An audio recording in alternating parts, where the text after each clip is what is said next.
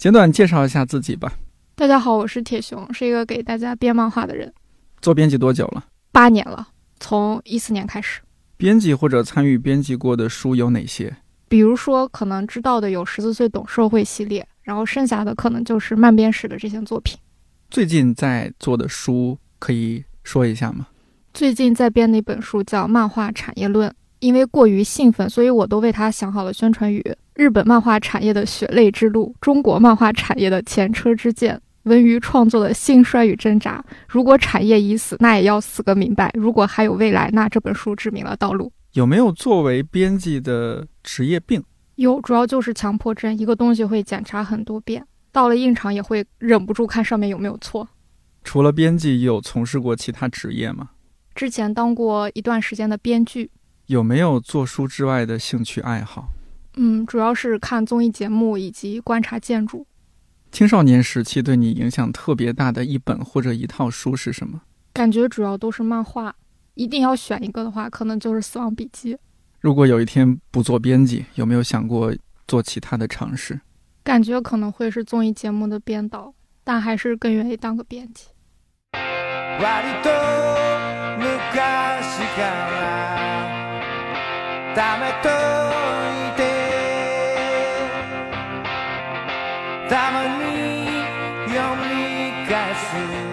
看理想电台，我是颠颠，在二零二二年的十一月二十四号向你问好。希望这档每周四更新的泛生活播客能够成为你晾晒心情、找到共鸣和听见生活更多可能的小阳台。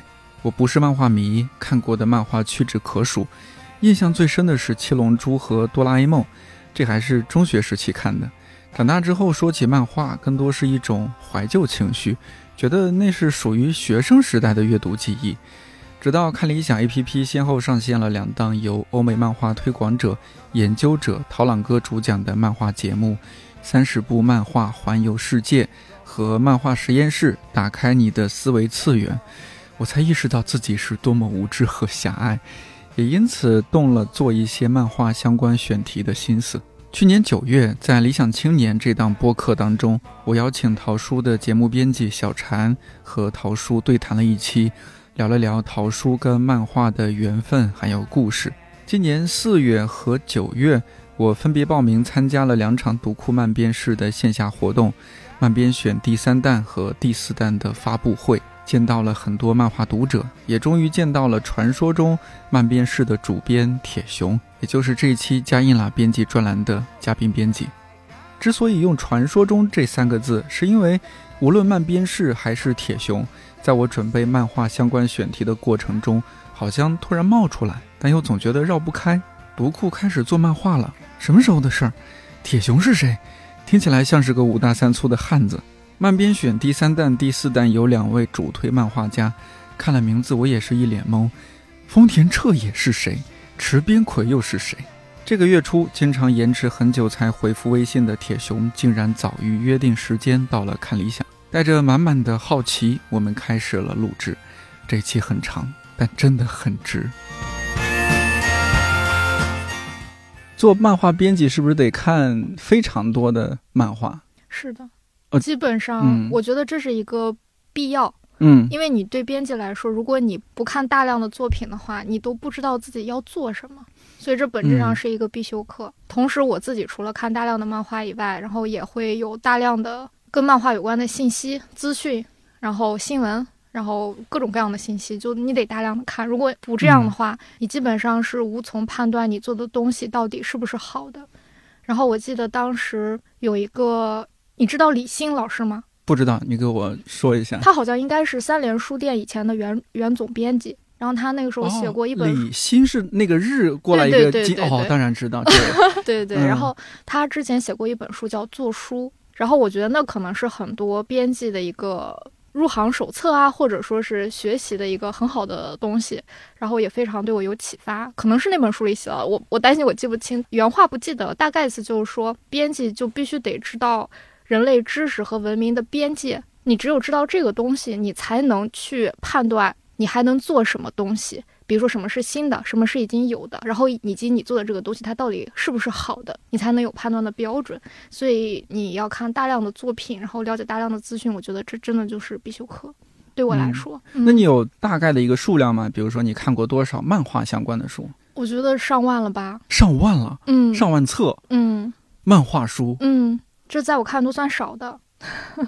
这个有没有一个行业呃公认的一个标准？就是你如果要成为一个漫画编辑，大概要有一个多少的漫画书阅读量？那其实没有硬性规定，但这个真的就是自由心证的一件事儿。嗯，大家得心里有数。对你得有数，不然你一出口你就说我要做这个书，这个书特别好，但是说起来你只看过《龙珠》。对。然后那你的这个好的判断的标准，它其实就很不稳嘛，啊，立不住脚。但你刚刚也说，你之前像在读库有做的书是《十四岁懂社会》。对，这个书我印象中它不是漫画书。哎，对，它是一套比较好的青少年的。怎么说呢？应该就是一个成长教育读物这样子的感觉。嗯，当时我们那个书的 slogan 是“别把十岁的困惑拖到四十岁”。四十岁，对，因为上次你的同事杨乐嗯也来我们这个专栏，因为他他就聊读小库的一些事情。我其实也是在那个时候之前一点点才了解到这一套书，非常棒，推荐在那之后推荐给了超多朋友。对，大家可以去看看。我反正我自己也很喜欢这套书，所以我会觉得多少有点神秘的是，这也是为什么我昨天给你的提纲里面列了那么多史无前例的几十个问题。对，会觉得你神秘，然后横空出世，就是之前 对之前在做那样一套书或者在做其他书，但突然之间成为一个漫编式的主编，而且刚刚你说你阅读量在漫画书方面是上万的，让我太震惊了。那你怎么没有早点做这件事情？我觉得其实如果要说早一点的话，其实这件事情在我心目中一六年就存在了，很早了吧？嗯，那很早了。但一六年的存在其实是一个非常稚嫩和不成熟的一个构想。然后当时跟六哥聊了这个构想，他对吧？就是看过那么多事儿，他也知道这玩意儿还不够成熟，还有很多需要待优化的地方。他给我的建议就是说，你再去想一想。比如说，你再去深挖和再去想一想，然后等到以后有机会的时候，你可以抓住。这就是他当时唯一给我的建议。很理性，对，非常的理性。嗯，但你当初入职读库就是为了奔着做漫画书去的，还是说我先成为一个读库的编辑再说？嗯，这个就说来话长了。其实我当初去读库的时候，是因为在读库之前，我在另外一个做 MOOC 的一个品牌。嗯，然后在那里给我的感受就是不是那么的好，所以我当时是有点想放弃这个行业的，就觉得哇，做书也不外乎如此，文化人也不外乎如此，甚至是粉碎了或打破了自己对很多东西的信念。嗯，然后之后呢，就是其实就是在那么一个节骨眼上吧，然后当时有看到读库在招人，那应该是读库第一次招编辑部的人，之前可能更多的是我们的库房。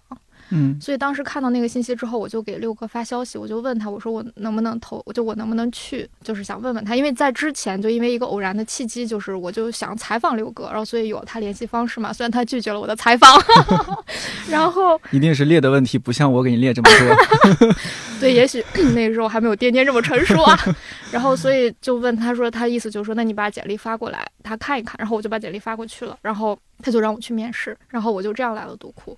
然后来了读库之后，给我的感受就是，首先就是被踩在泥水里，真的就是非常的辛苦。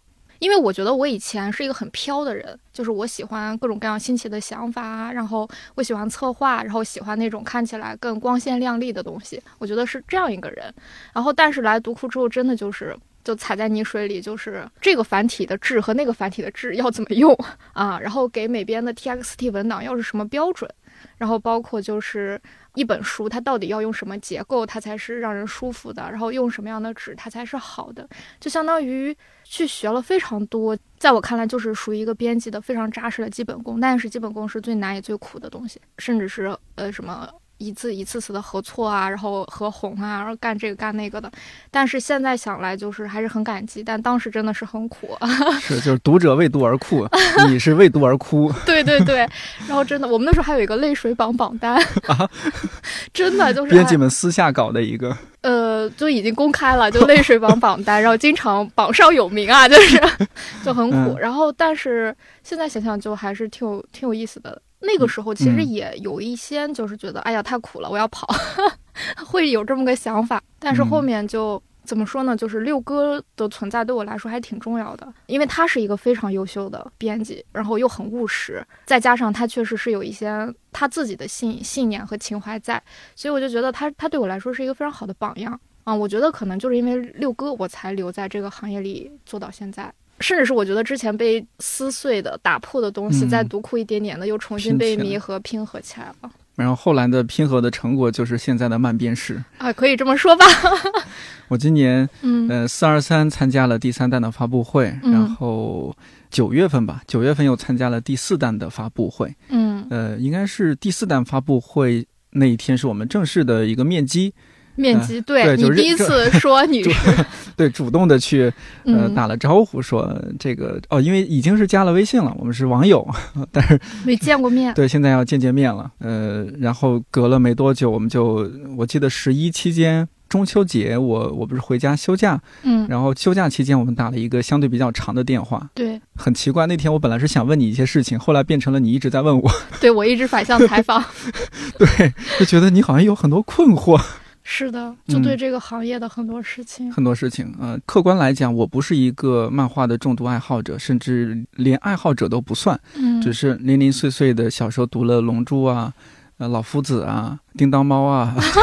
对啊，机器猫啊，这这些都是一些非常经典的这种对经典的大众的这样的一些漫画作品。但更深入的，尤其像是漫编室漫编室现在出的这些漫画作者，我除了金敏我还知道，那其他还有高野文子，其他我几乎都没有听过。嗯，我不知道其他的一些读者是不是也会有这样的反应。我们一会儿有时间再陆续说他们这几位。呃，我我想来想去，觉得咱们开场还是多聊聊漫编室的这些内容，因为你刚刚也说了，你和漫边市似乎分不开了。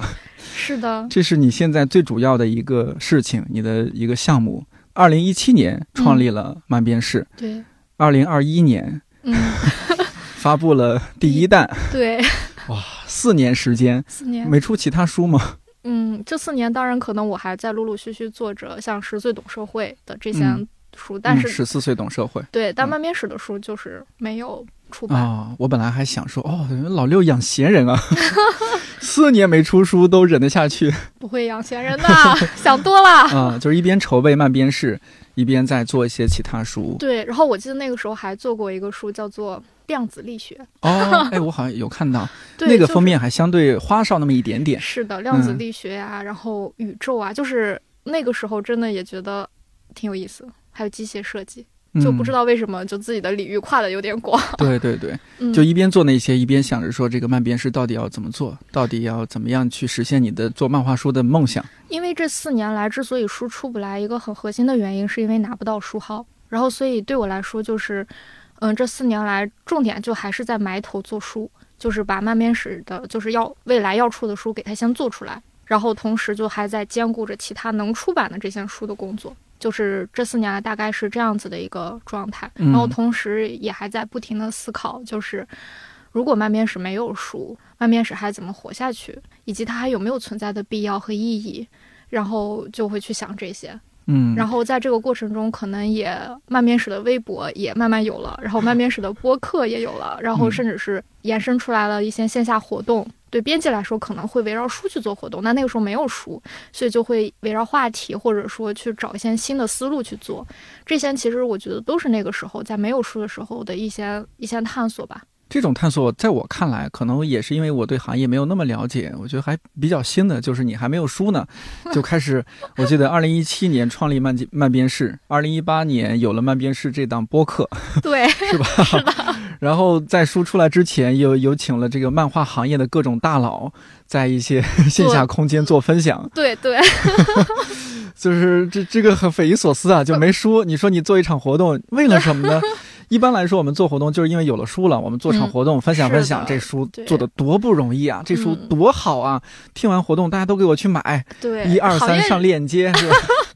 行业里确实是这样，我之前也是这个思路嘛，但是我是被逼的嘛，因为我真的没有书，但我又要去寻求其他的生路，对我来说，嗯，因为我要为他负全责嘛，然后所以我就在想，那还能干些什么？当时，哎，对我跟你说，第一场活动特别有意思。嗯，是左马的一场活动，叫我为什么还在坚持画漫画，就是因为十四岁懂社会里不是有很多就是和职业有关的一些方向，比如说医生啊，或者是记者啊之类的。然后我就想，那我们就以职业为锚点，然后去做一场活动。然后做什么呢？可以做一个漫画家呀。就是第一场活动，就是我把十四岁和漫边史的是揉在一起的一个一个活动。后面慢慢他们就分开了，但刚开始在我看来，我就是拿那个作为一个试点吧，嗯，开始的。那时候已经打着漫边史的名名号去做活动了。第一场活动其实更还是更像是十四岁懂社会的活动，那就读小库。但是我是以漫面史的思路在做它了，所以第一场活动就很微妙。如果有读者是那种比较细心的，你去仔细数，你会发现，哎，漫面史的活动怎么少一场，或这个数对不上？对，是因为那场活动不知道要不要算进来呀。那时候就是会会不会也有人会问说，哎，你们这既然是你们这个做书的这个部门做活动，哎，有没有你们做出来的书可以买一本的？有人过来问吗？嗯，会有啊，我就只能说没有啊。所以那个时候更多的是什么？就是因为我在做，还有包括去筹备的这些年，就是认识了行业里非常多的人，然后甚至是意识到了这个行业的各种各样的问题和困境。其实我是想把这些东西记录下来的。就比如说早期刚开始，就是我说一六年。在提那个还不太成熟的想法的时候，我更多的还是想做跟漫画文化有关的内容，因为那个时候我就觉得，像读库不是经常会有，就我 MOOC 里会有涉及到某个领域的一些内容，包括就是某本书可能也是那个内容延伸出来的，把一件小事讲透的一些册子，所以我就在想，那漫画或许也是一个可以从这个方向切口，可以被大家了解的东西，而且再加上它也没有也没有做漫画的基因嘛，所以我就觉得那就从文文字书开始，我那个时候是这个思路。所以当时我就想，那谁来写呢？对吧？因为我很想去记录一下中国的整个漫画产业的发展的情况，然后从产业本身，然后包括出版本身，包括产业链搭建的问题，包括创作，然后甚至包括教育，就是我想把这些东西去串起来，去聊一聊，思考思考。因为我觉得日本他们已经非常成熟了，甚至是可能有一些内容。嗯，我们也许只能借鉴，但它不是对我们自己的记录。就我就想，那就找谁？我就开始行业里的人一个一个的猫猫住他们，就去一个一个的询问。某种意义上，在我看来是一个像寻找作者的一个过程。嗯。然后我记得之前也讲过嘛，就是你找到第一个人，第一个人就说：“哎呀，我做不了。”然后你去找那个，你找那个谁，然后推荐了 B，然后去找 B，然后 B 说 B 泼了一堆冷水。然后就说你去找 C，然后找到 C，C 就说哎呀，又给你说了一堆事儿，然后又说不行，然后又给你推荐，最后推荐了一楼，最后一个人说你去，我知道有人特别合适，就是那个 A，就是那个第一个人，就 B 还了给我，然后我当时就觉得那没招了，而且在这个过程中，你确实也算是非常生动的。考察了一遍嘛，然后你就发现确实是没有人能写，是因为这个行业过于的混乱、脆弱、不成体系，大家没有共识，也没有标准，而且这几年的变化是非常之快。比如说，我们从最早的纸媒，然后过渡到互联网，然后再到移动端，而且他们也有自己的事业上的颠颠簸簸，也没有一个人说卯着这玩意儿去记录，然后甚至是有些人都离开这个行业，就因为失望，所以就是。就没有合适的人，然后那一刻还挺绝望的。我说那咋整？然后唯一的一个契机就是其中在这个某的这个过程中遇到了一个人，然后他给我说，他说你为什么想去做漫画文化相关的书？我说我希望大家通过这个书去了解漫画，然后或喜欢漫画。他说那你为什么不直接做漫画呢？你想想你自己曾经喜欢漫画，是不是就是因为看到了那些打动你、触动你的作品才喜欢的，而不是看到了一个什么介绍漫画知识或者说产业的书？我说是的。确实，你说的对。然后我说，那我就考虑，那我直接做漫画。那这种直接做漫画面临的下一个问题就是你做什么呢？嗯，对吧？对。然后你做什么？然后以及你怎么做？然后什么样的？在我看来，因为比如说。我也在读库，然后那我还要更多的去考虑那这些书和读库之间的契合度，因为我觉得读库这个品牌是非常好的，就是你不能去用一些我在看来有问题或破坏性的方式去去影响它，所以我就在想那怎么办，然后就思考了非常多的事。那个时候其实应该就是我漫画阅读量的也不能算是最巅峰，我最巅峰的时候应该是我上高三的时候。对不起，大家高三的时候在备考，高三的时候在看漫画，太过分了，太过分了！我高三好辛苦的，你竟然在看漫画？是的，然后看漫画动画的巅峰是我高三的时候，然后那个应该算是第二个高峰，然后就开始看大量的作品，然后包括去从中思考和甄选到底要做什么，然后在这个过程中慢慢的清晰和明确了现在的一个整体的思路和框架。所以刚开始有做漫画书这个想法，是你和老六提的，还是说老六说，哎，我觉得咱们都库该搞一条漫画书的产品线？嗯，是我和他提的。哦，你和他提。对，然后他基本上就是我跟六哥提完之后，他基本上就是就不太管，就是因为你问他，他就说我也不知道，你自己看着办。六哥好坦诚，就非常的洒脱。嗯然后就是他基本上就是没有任何的过于干涉，我只是觉得我需要询问他，或者是我需要跟他确认一件事情的时候，嗯才去跟他说。大部分情况就是我自己来判断。早期自己拿不定主意的时候非常的多，所以就找他的频率比较高。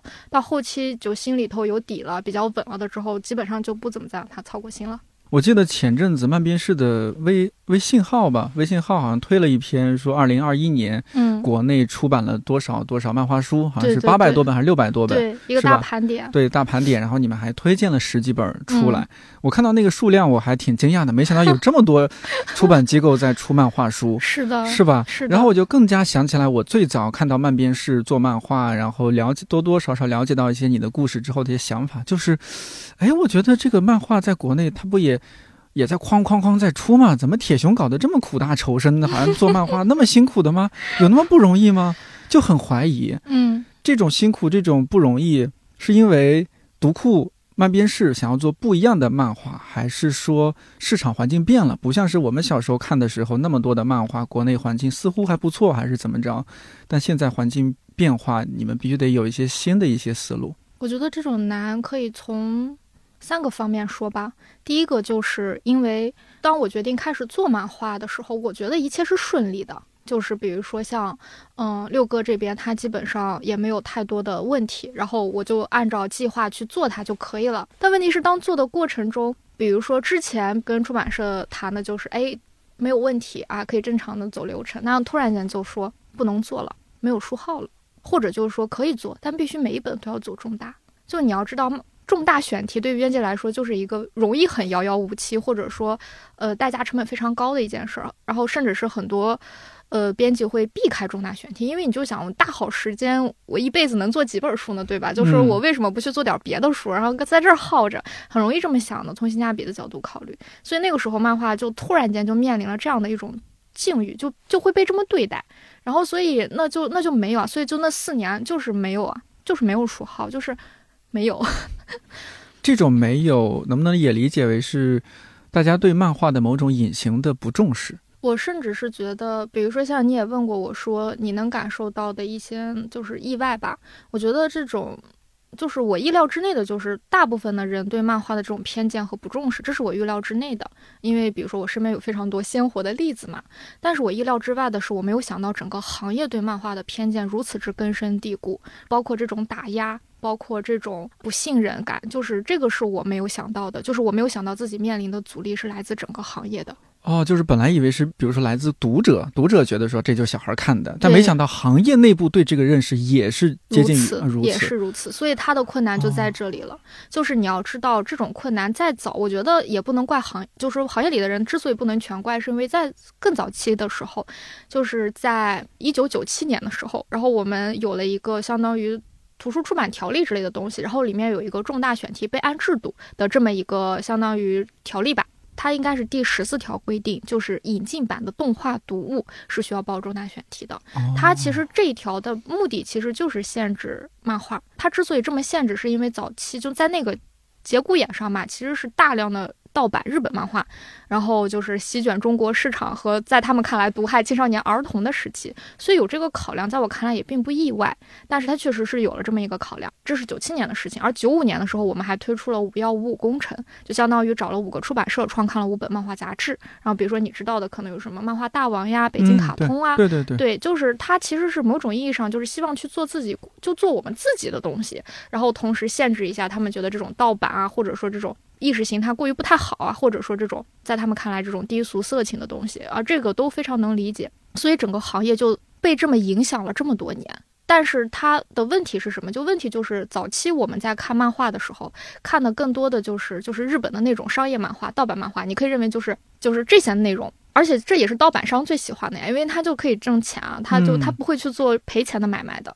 但是给我们的感觉就是，漫画就等于这个，对，日本漫画就是这样。但其实并不是，就是日本漫画在那个时候，就是九十年代，其实已经是日本漫画他们在商业上的极大成功，以及在题材和文化性上的百花齐放了。但是就出于各种原因，导致我们看到的只是商业的那一部分，或者是更容易哗众取宠的那一部分，更多更优秀的好的作品并没有看到，所以导致的结果就是我们把漫画这种形式等于了低俗，这个在我看来是非常可惜的，就相当于你把小说这种形式等于低俗，把电影这种形式等于低俗一样，在我看来就是用形式来去定内容，就给内容对，给内容定性是一件对这个形式来说，我觉得最大的惩罚了，就在我看来。就这种，所以漫书漫画这么多年来一直是饱受形式之苦的嘛。那你刚刚说你高三看了很多漫画，所以你看的漫画是有那些相对来说啊低幼一些的，也有更多没有被大众看到的，但其实它是可能是我们没有看到过的画风。因为因为再早期一点的时候，那个时候的就在我那个时候，就日本漫画的盗版漫画还是比较多的，就是它的这种限制，它也是需要一个过程的嘛。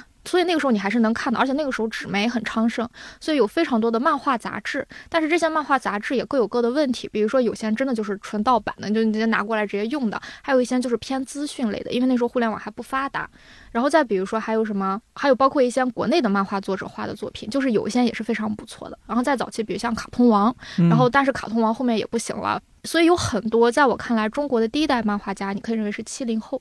然后第二代是八零后，然后日本的第一代是二零后，这个差别就就是你知道五十年的一个时间差，就是第一代的漫画家在国内的，还包括一些七零后、八零后，他们很多到现在啊，他们已经很多都不画漫画了，甚至是他们早期就辗转在各个杂志上，可能稿费也不高，然后生活比较动荡，然后所以他们很多都选择了转行啊，或者是干别的，相当于这个行业的很多东西也没有被积累下来。然后我那个时候也简单分析过，说为什么我们的漫画杂志慢慢的就是最后就进入了一种非常极大的恶性竞争。就是就漫面社播客，当时我们有请到一些行业里的人来聊嘛，然后一个是聊就是漫画杂志的问题，然后那期节目大概就叫做就是为什么中国的漫画产业发展成了这个样，然后还有另外一期就是请当时燃野就南宫红的那个 CEO 来聊，然后他当时就是怎么说，因为他是看到了中国就漫画平台就漫画 APP 就已经进入移动端时候的一个发展的一个跌宕情况，就是相当于这两期节目你对照听，大概就知道为什么中国的漫画产业。变成了现在这个样，就是有非常多的这个必然性，嗯，对，在里头。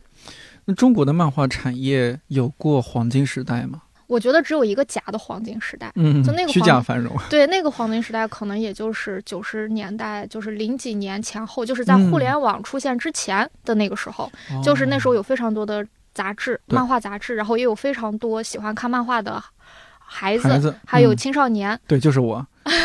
然后我是其中之一，对，然后还有包括就是还有非常多的创作者，你也先别管大家画的好不好吧，但大家那个热情在，对吧？然后就是，所以那个时候在我看来是一个呃繁荣的时候，但为什么我会说它是假的？就是因为它的这种繁荣建立在一个有问题的结构之上，所以它导致衰落是一种必然的。比如说没有标准，然后甚至是你创作者没有办法被产业接住，那创作者就不会创作了。他画漫画都挣不了钱，他为什么还画漫画呢？就相当于你整个产业没有生产者了。当产业没有生产者的时候，你只能深造生产者，或者说产品，如果你要保证所谓的数量，那你就只能质量就不能保障。那这个时候你就又留不住读者，留不住读者，你你还要什么产业？没有产业可言了，没有市场可言了。所以它一开始就建立在一个。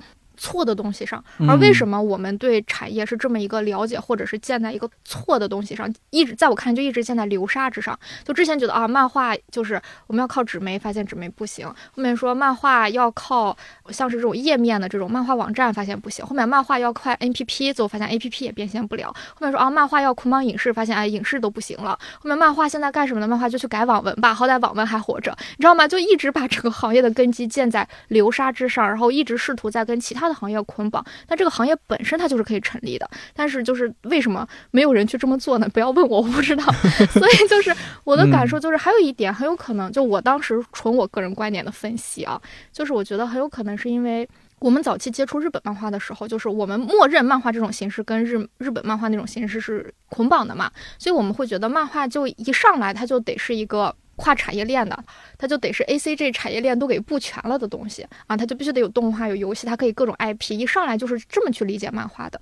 但其实日本在跟其他的这些所谓的动画、游戏、电影会师之前，他们其实让漫画以扎扎实实发展了二三十年，就是靠内容、靠好作品、靠一代代的作者踩着对方的肩膀继续往上爬，搭建起来的产业，就是因为有足够好的作品了，然后再加上当时日本的那个情况，就是因为。那个时候也还没有电视，啊，他们的竞争对手也相对比较少。嗯，然后，是然后再加上当时大家也有大量的这种文化需求，然后再加上那时候，尤其是九十年代，日本也进入了他们癫狂的经济泡沫时代对，所以都是很多东西加持导致了这么一个结果的。这玩意是不可以模仿的，而且就算你要模仿，你模仿的也只能是好好扎扎实实的做内容、做作品，留住读者，其他搞一切都没有意义。但是你看中国的漫画，就是在那个时候发展，就是。你一开始有这种先入为主的偏见，你就总希希望搞点七，搞点八，然后一开始我就要立 IP，你个作品都没有，你立什么 IP？就是你懂吗？就第一层没有建，地基不打，我就我就要那个顶楼，你要得了吗？要不了。所以就是这种状况，就是是有是一个问题。同时，就是当纸媒开始恶性竞争的时候，就更留不住好作品，更留不住好作者了。然后进入 APP 时代，就也是这样。而且还有一个原因，就是差不多就是一零年前后嘛，就是我们自己也进入了，对吧？癫狂的创业热，嗯在哪里都是几百万、几千万的大生意。所以那个时候，人们考虑的就不再是我要做一个好作品，然后用作品，嗯、收获读者，然后读者为作品买单。我考虑是我要给投资人讲一个好故事让投资人投我，然后继续给我烧钱。至于我这个作品好不好，能不能卖出去，能不能留住读者，我不 care。所以你觉得在这种情况下，产业建起来吗？建不起来的。所以这一切的一切都导致就是。就是一个必然嘛，就漫画在中国的这个时代的发展的经济的发展的脉络里，我觉得它就是一个必然，它必然会变成这样的。我也很无奈，它很畸形，对我也嗯很无奈，但它必然会变成这样。没有学会走，没有学会爬，就开始想跑。对而且还有一个点就是，我那个时候觉得很可惜的就是，如果那个时候行业里就是我们还能做一点漫画，比如说类似于就像漫面史这样，或者说其他风格和类型的漫画，会让更多的人意识到，哦，我们要多做点好作品啊，我们要用作品留住读者，或者我怎么着，就会给更多人带来这种感觉，甚至是你用作品确实是能留住读者的。像我们这代人爱热爱漫画、喜欢漫画，也是因为被一个个好作品打动过啊。我们不是因为一个不知道怎么回事的流量 IP，一个不知道拿了什么投资的公司打动的吧，对吧？我们是被作品打动的呀。所以这个时候就相当于行业里的人知道。所以他们也知道我要要好作品，但是他们不知道好作品是哪来。好作品是作者创作出来的，而作者是哪来的？作者也是被其他好作品打动，以及想要在这个行业里耕耘的人呀。所以为什么没有人看到这一点呢？我当时就很无语。然后，而且再加上，因为我们不是限制漫画嘛，就是它其实不是说不让你做，它的但是这种限制，你就会自然不做了。大家趋利避害，你突然一个重大选题，突然一个不给说哈，对，所以导致的结果就是，大部分的人就自动避开了，就不做，咱不做啊，一报给总编室，主编说不做，就很容易这样。然后另外一种情况就是可以做，但是咱们得把本儿赚回来呀，对吧？咱们都投入那么多了，那我们是不是得做点大 IP，得做点日本卖的好的？那所以继续加剧了大家对漫画的刻板印象，所以这我就觉得这个循环就无法打破了。当时一度很绝望。那二零一七年你创立漫编室的时候，你不会只有一个人吧？我差不多，就你可以认为漫编史其实从始至终，大多数情况下都是我一个人。然后，但是呢，我又不完全是一个人，就是因为我身边还是有非常多就是帮助和合作的人。嗯，对，合作的人是很多，但我们就单就慢编室而言，这个嗯部门而言呢，主要就是你一个人。对，到现在呢，到现在基本上也是的。所以你可以、啊，对，所以你可以认为慢编史是一个一加 N 的模式。哦，就是跨部门合作，甚至跨反正产产业链还是什么？对对，然后嗯就是相当于是这么一个情况。然后我只有在自己一个人完全搞不定，或者超越了我的能能力范畴的时候，我基本上就会去寻求帮助和合作。对，是这么一个情况。就这些年基本上就是在这种情况下做的，甚至是其实去年的时候，我有考虑过改变这种模式，比如说，嗯，能不能有一些固定的和我一起来做这个事情的人？但是我发现，首先就是比较难，就是这种人并不就是很难寻找。然后第二个就是。我觉得慢编史现在这个阶段暂时还还不需要，就是它也没有说发展到多么宏大，或者说嗯，我们要开拓市场了，我们要干嘛干嘛的，也没有到这个程度，因为现在还在一个就市市场其实并不大，然后读者也在慢慢培养中，然后也在互相认识中。其实我觉得，就是现在的这个阶段，包括用现在的这个模式，我觉得是够的。比如说，等到以后如果有更多的发展和变化的时候，我觉得再调整也 OK。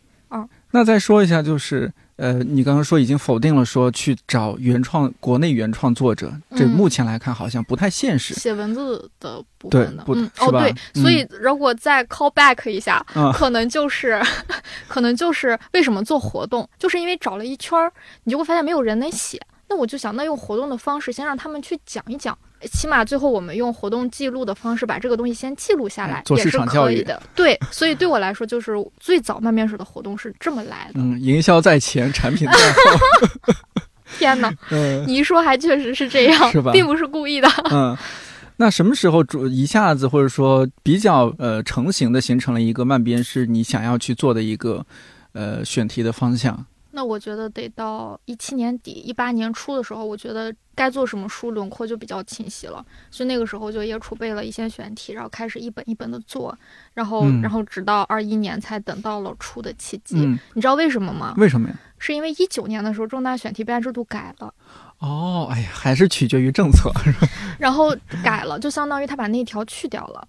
因为重大选题，它其他的都是什么牵扯到什么宗教啊，或国家领导人啊，或政策之类的东西，只有一个引进版的动画读物在里面显得格格不入，你知道吗？甚至是动画读物是什么？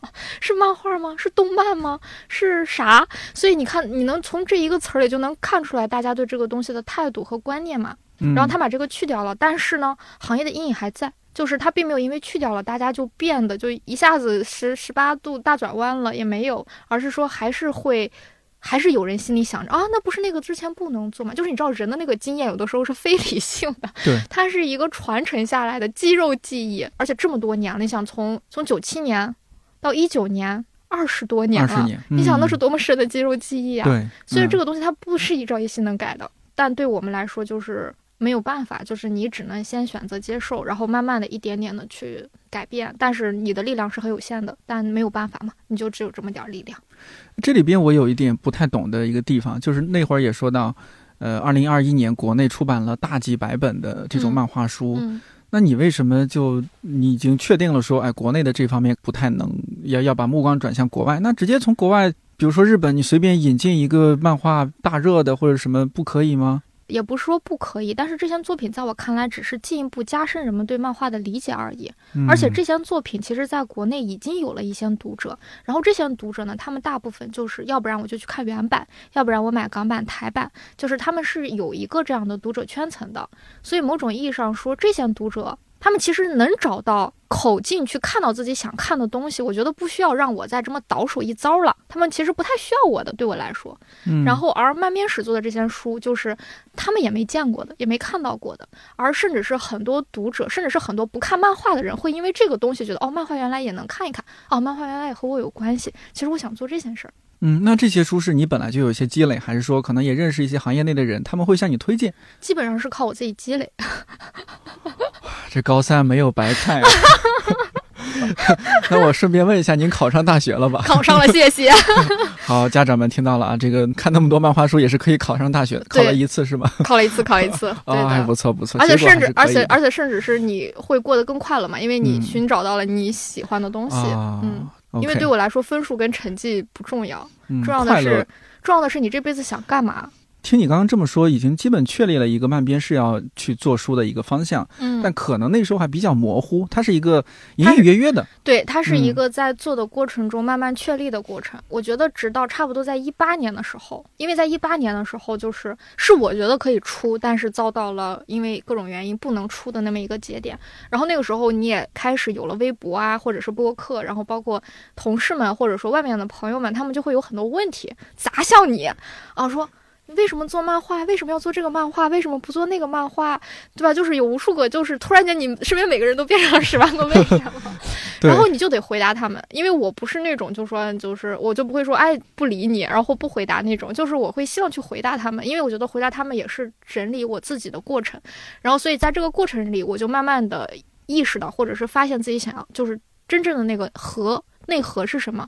就相当于我做选题，或者说我选择书。比如说，你会觉得很多作者大家都不知道是谁，名字都没听过，就是因为我选择的不是说这个作品在国内已经有了多么大的知名度，也不是说这个作品被改编成了某个大热的剧或者是电影，就是我不是这么去做选题的。然后我是从。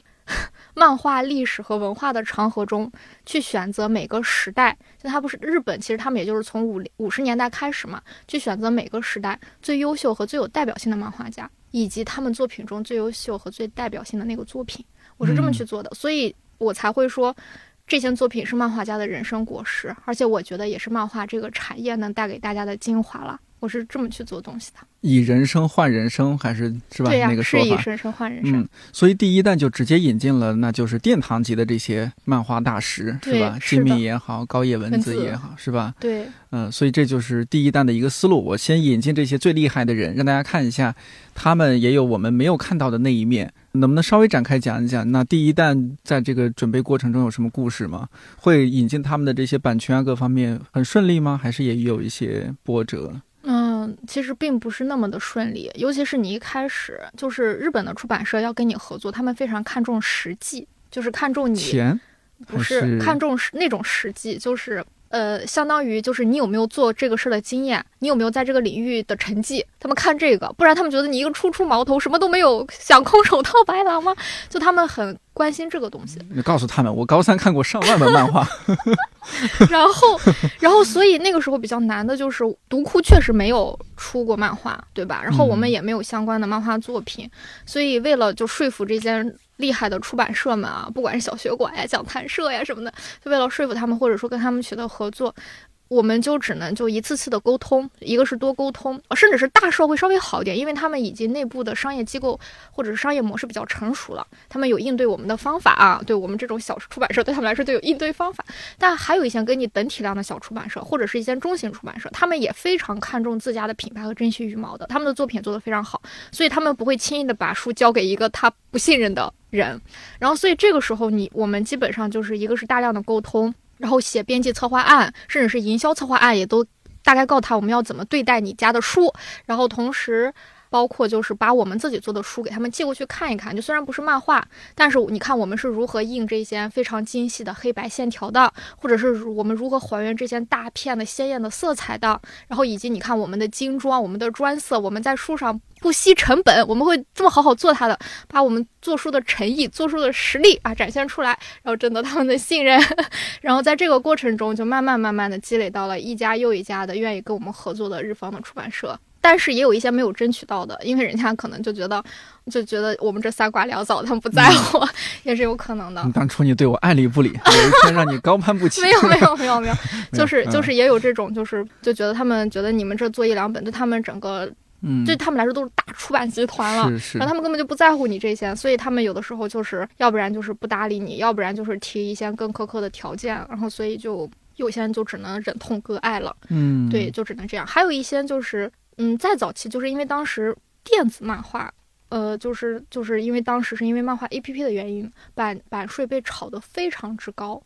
然后再加上那些 A P P 当时也非常不稳定，因为是拿投资拿热钱，所以导致的结果就是一年死一个，一年死一个，所以导致这些日本的合作者们，他们也就觉得他们没有办法跟你建立长期的合作关系了，所以甚至是信任感都都没了。所以，但是问题是生意还是要做的嘛，对吧？所以他们那就是那我就一次赚一够，所以版税贴的非常高，或者有非常多附加值。就不过我觉得起码在纸质出版物上这种问题相对好一点，但漫画确实就会面临着它还有什么电子版权呀，或者是其他东西的一些影响，就跟做纯文字类或社科类的书还是不太一样。第一个把版权确定下来的是哪哪一本或者哪一套？海龟线，也就是我们出的第一本，所以我给它起名叫零零一。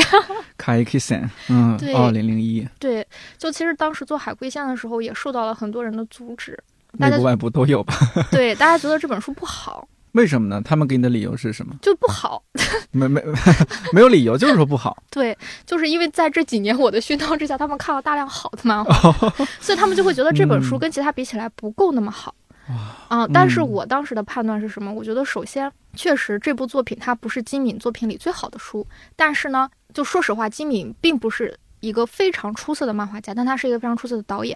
我觉得他的漫画作品是有价值的。然后同时，我觉得他这本书的后记写的非常的棒，就我觉得这个后记就很值。然后再其次就是金敏的其他的几部漫画作品，就是不管是《梦的化石》还是《Ops》，其实都已经出了。就是金敏的作品非常少，漫画作品，我就觉得《海龟线》你可以认为是它在中国漫画市场的最后一块拼图。就我觉得于情于理，我都想把它做出来。然后再加上，如果真的是从营销的角度看，那金敏确实比其他的作者更有影响力一些。那我觉得对漫漫史的第一次亮相或许也有一点帮助。但其实在我看来是一个我的综合判断吧。嗯，最后结果市场反应怎么样？市场反应确实就是如我所料啊。你这是料事如神啊？并没有，就是想的多。嗯，但起码第一弹这样的书出去。呃，漫边是 不是光有营销了，有产品了？嗯，第一弹、第二弹的发布会我都没有参与。你还记得第一弹发布的时候，什么现场怎么样？人多不多？然后来的都是些漫画迷吗？还是一些很有点懵懵懂懂的，不知道在干嘛的人？因为现在漫面是每弹有发布会这件事儿，已经变成了看起来变成了一个惯例或者传统节目啊。对，但其实其实对我来说，嗯，我之所以当时给第一弹做发布会，是为了给自己一个节点，就是因为。当时你想四年了，对吧？四年，然后就各种各样的坎坷。我那时候老想着，等到书号拿下来，我就去喝一杯。就是你就希望就是哎，有一个节点能让自己觉得哎，我这个东西有了一个阶段性成果了，我可以去犒劳一下自己，就这么一个感觉。包括跟周围的人一起嗨一嗨，庆祝一下，大家需要这种东西嘛？但问题就是。我这么些年来，这个东西一直都是被不停的错过的。比如说，我觉得啊，我拿到书号之后，我就要去喝一杯。但是你面临的下一个就是，哦，书号拿到了，但是只有这几本有，那几本没有。那你干的事情就是得为那几本去。把他的书号确定下来，包括就出版社提的修改意见，你还得去权衡要不要改，怎么改，怎么跟作者说，最后怎么跟读者解释，你就陷入了新的问题。然后你那时候想啊，那把这个问题解决了，那我就去喝一杯。然后但把这个问题刚解决之后，就面临的是哦，之后的书可能书号又有新的问题了，或者说哪个方面又出了状况了。然后当你觉得这个问题稍微有着落的时候，你觉得你要准备去喝一杯的时候，结果就是啊。书的印刷，尤其是发布会的前一天，高野文子那几本书还在印厂呢，网点的问题还没有解决呢，就你就永远没有喝一杯的时间，你知道吗？那咱咱们以茶代酒，来请你喝一杯。就是你永远奔波在解决问题的路上，你永远没有给自己去喝一杯的这个心心理的这种状态，永远没有。所以我觉得发布会对我来说，就是我不管怎么样，我得人为深造出来一个节点，这个节点就是告诉我，我有阶段性的东西。给大家看到了，同时周围跟你一起辛苦了这么久的这些伙伴们，告诉大家，大家的辛苦有了一个结果了，然后已经让读者看到，哦，漫面史到了现在这样一个节点了，然后不管是它的变化还是它的成长，也都可以被看到了。某种意义上，我就是出于这个目的才做了这个发布会，所以那个发布会的那次的主题就叫做。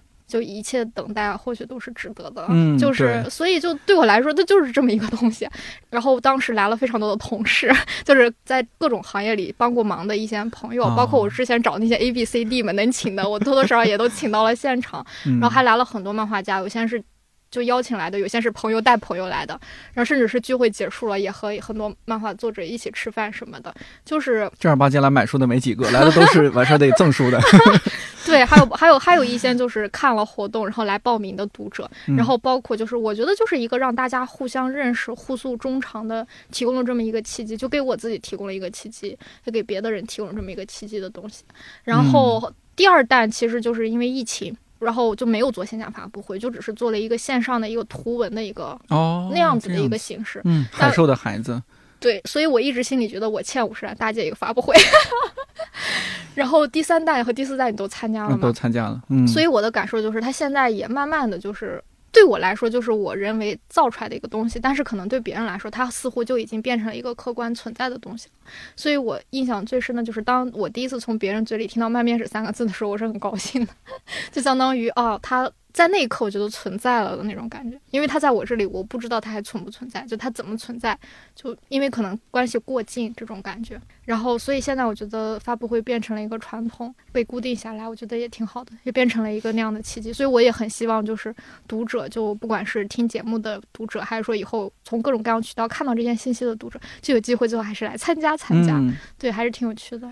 有没有觉得公司的同事、读库这些同事们对你做的事情也有一个态度？转变的过程啊，是有的。我觉得这种过程就是从那个发布会开始的，从第一弹的发布会开始的。因为之前大家也不知道，就大家不知道嘛，就大家就是不知道，不知道漫画书是怎么回事。就第一个就是不知道漫画是什么，第二个也不知道你每天在那里搞些什么，第三可能也不知道读库做漫画会做成什么样子。对，就是因为那个时候我。你想，我更多的还是专注在事儿上，就是我没有去说，没有去讲述，因为讲述在我看来，对编辑来说，似乎都是一个已经需要营销的阶段或需要发生的阶段了，对吧？那个时候，在我看来，我还得做事儿，再加上我觉得我事儿还没有做好，我说什么没资格说，然后，所以就也不会说，而且再加上自己也在一个学习和积累的过程中，也我觉得没有到产出的时候，所以。只是零零星星的跟周围的同事偶尔闲聊几句，但是你说系统性的告诉大家是什么情况是没有的，所以大家就不知道。所以早期做活动的时候是比较难的，我得四处筹人，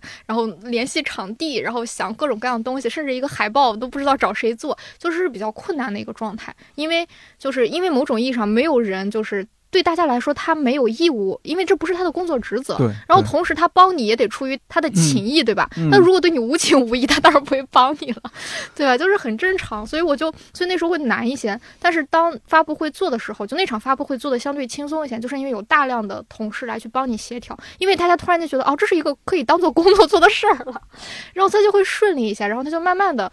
我就是，所以我就觉得，哇，那一刻稍微轻松了一点点，然后也觉得还挺高兴的。然后，而且再加上那个发布会之前，得给市场部的同事、发行部的同事讲书，要给他们讲什么是慢面试，因为我得跟同事说清楚，才能跟读者说清楚嘛。然后，包括我做那个发布会，然后他们就就会问我你要讲什么，怎么讲，那我也要把讲的东西跟他们说一遍，那他们也就知道了。知道了之后，这个事儿就会顺顺畅很多。嗯，就是这么，所以我觉得是有这么一个转变的。这个是一个大转变，而小的转变就是当我开始做漫画的时候，我就拿到一个好漫画就给别人看，就说：“哎，你看这个多好，这画的多好，这故事多好。”然后大家就会觉得：“哦，原来漫画还可以这样，原来漫画还可以那样。”然后再加上你的整个漫画是要，比如说会找一些同事帮忙审教啊，或者是找一些同事做一些东西呀，他们也在这个过程中看了这些作品，然后他们也会给你反馈，有些人是喜欢，有些人是不喜欢，然后有些人是哦，原来还能怎么怎么样，就是他们的反馈对我来说也。也是非常野生的一种调查，就觉得也有挺大的收获的。就反正我心里充满了感激，就这种。早期是个孤勇者，你是真正的孤勇者。孤勇者。对这个事儿，如果跳脱出来看，其实还挺不可思议的。当然，读库是非常厉害的、非常优秀的出版机构，但是大家就是听刚刚你这么说，你想连读库内部的这些其实是有很广博的学识见识的编辑们。聊到漫画，都也不是特别了解，都都得你不断不断去 P，不是 PUA 了，这叫什么宣传？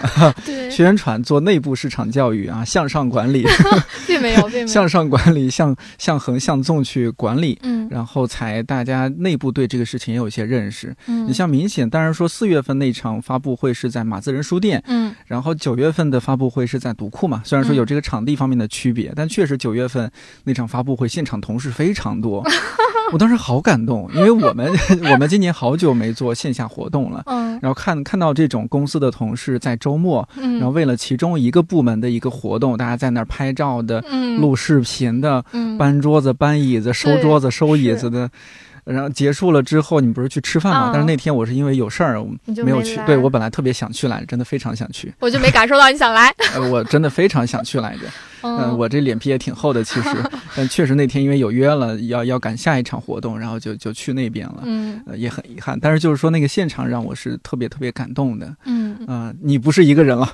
是的，真的是这种感觉。是吧？对。嗯，那到现在就是第四弹。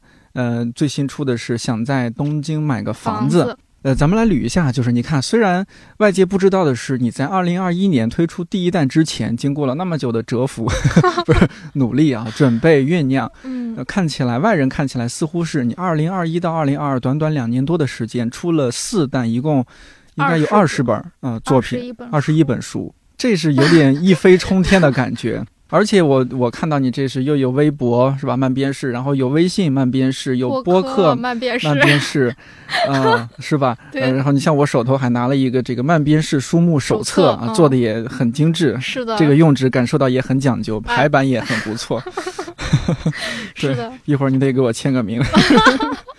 哦。对，就觉得是非常有条理，但我完全没想到是你一个人在。梳理这些东西，嗯，所以我们能不能把这些，呃，有些是大家知道的，有些是不为外人道的一些东西梳理一下？嗯，呃，我也有好奇的地方，比如说，嗯，为什么每次这些书都是按弹来发布的，而不是说像我们通常看到的是一套或者一本，而且一套呢一般都是说某一个作者的书，嗯，啊，你是把它们整合？我们先问一下这个，嗯，为什么是用蛋来做发布会？嗯，用淡其实是第一个原因，就是因为我个人感受，包括我觉得那时候也跟六哥简单的聊过，就是一本书，我感觉一本书的力量是不够的，嗯，它不够引起关注，也不够引起讨论，所以我们觉得我们要出更多。淡出更多也不是瞎出，而是说这些书和书之间是有关系的。那这种关系可能它不是作者的关系，或者说故事层面的关系，而是比如说作为编辑，或者是作为这个品牌想给读者传达的东西。所以第一弹才选了那五部作品。然后你看他们的装帧不一样，开本还不太一样，然后然后内容也各种各样，甚至是高野文子还选了其中两本，一个是他二十多岁的时候的作品，一个是他三十多岁时候作品，就你也能看到一个创作者的成长弧。所以我觉得这个东西就是。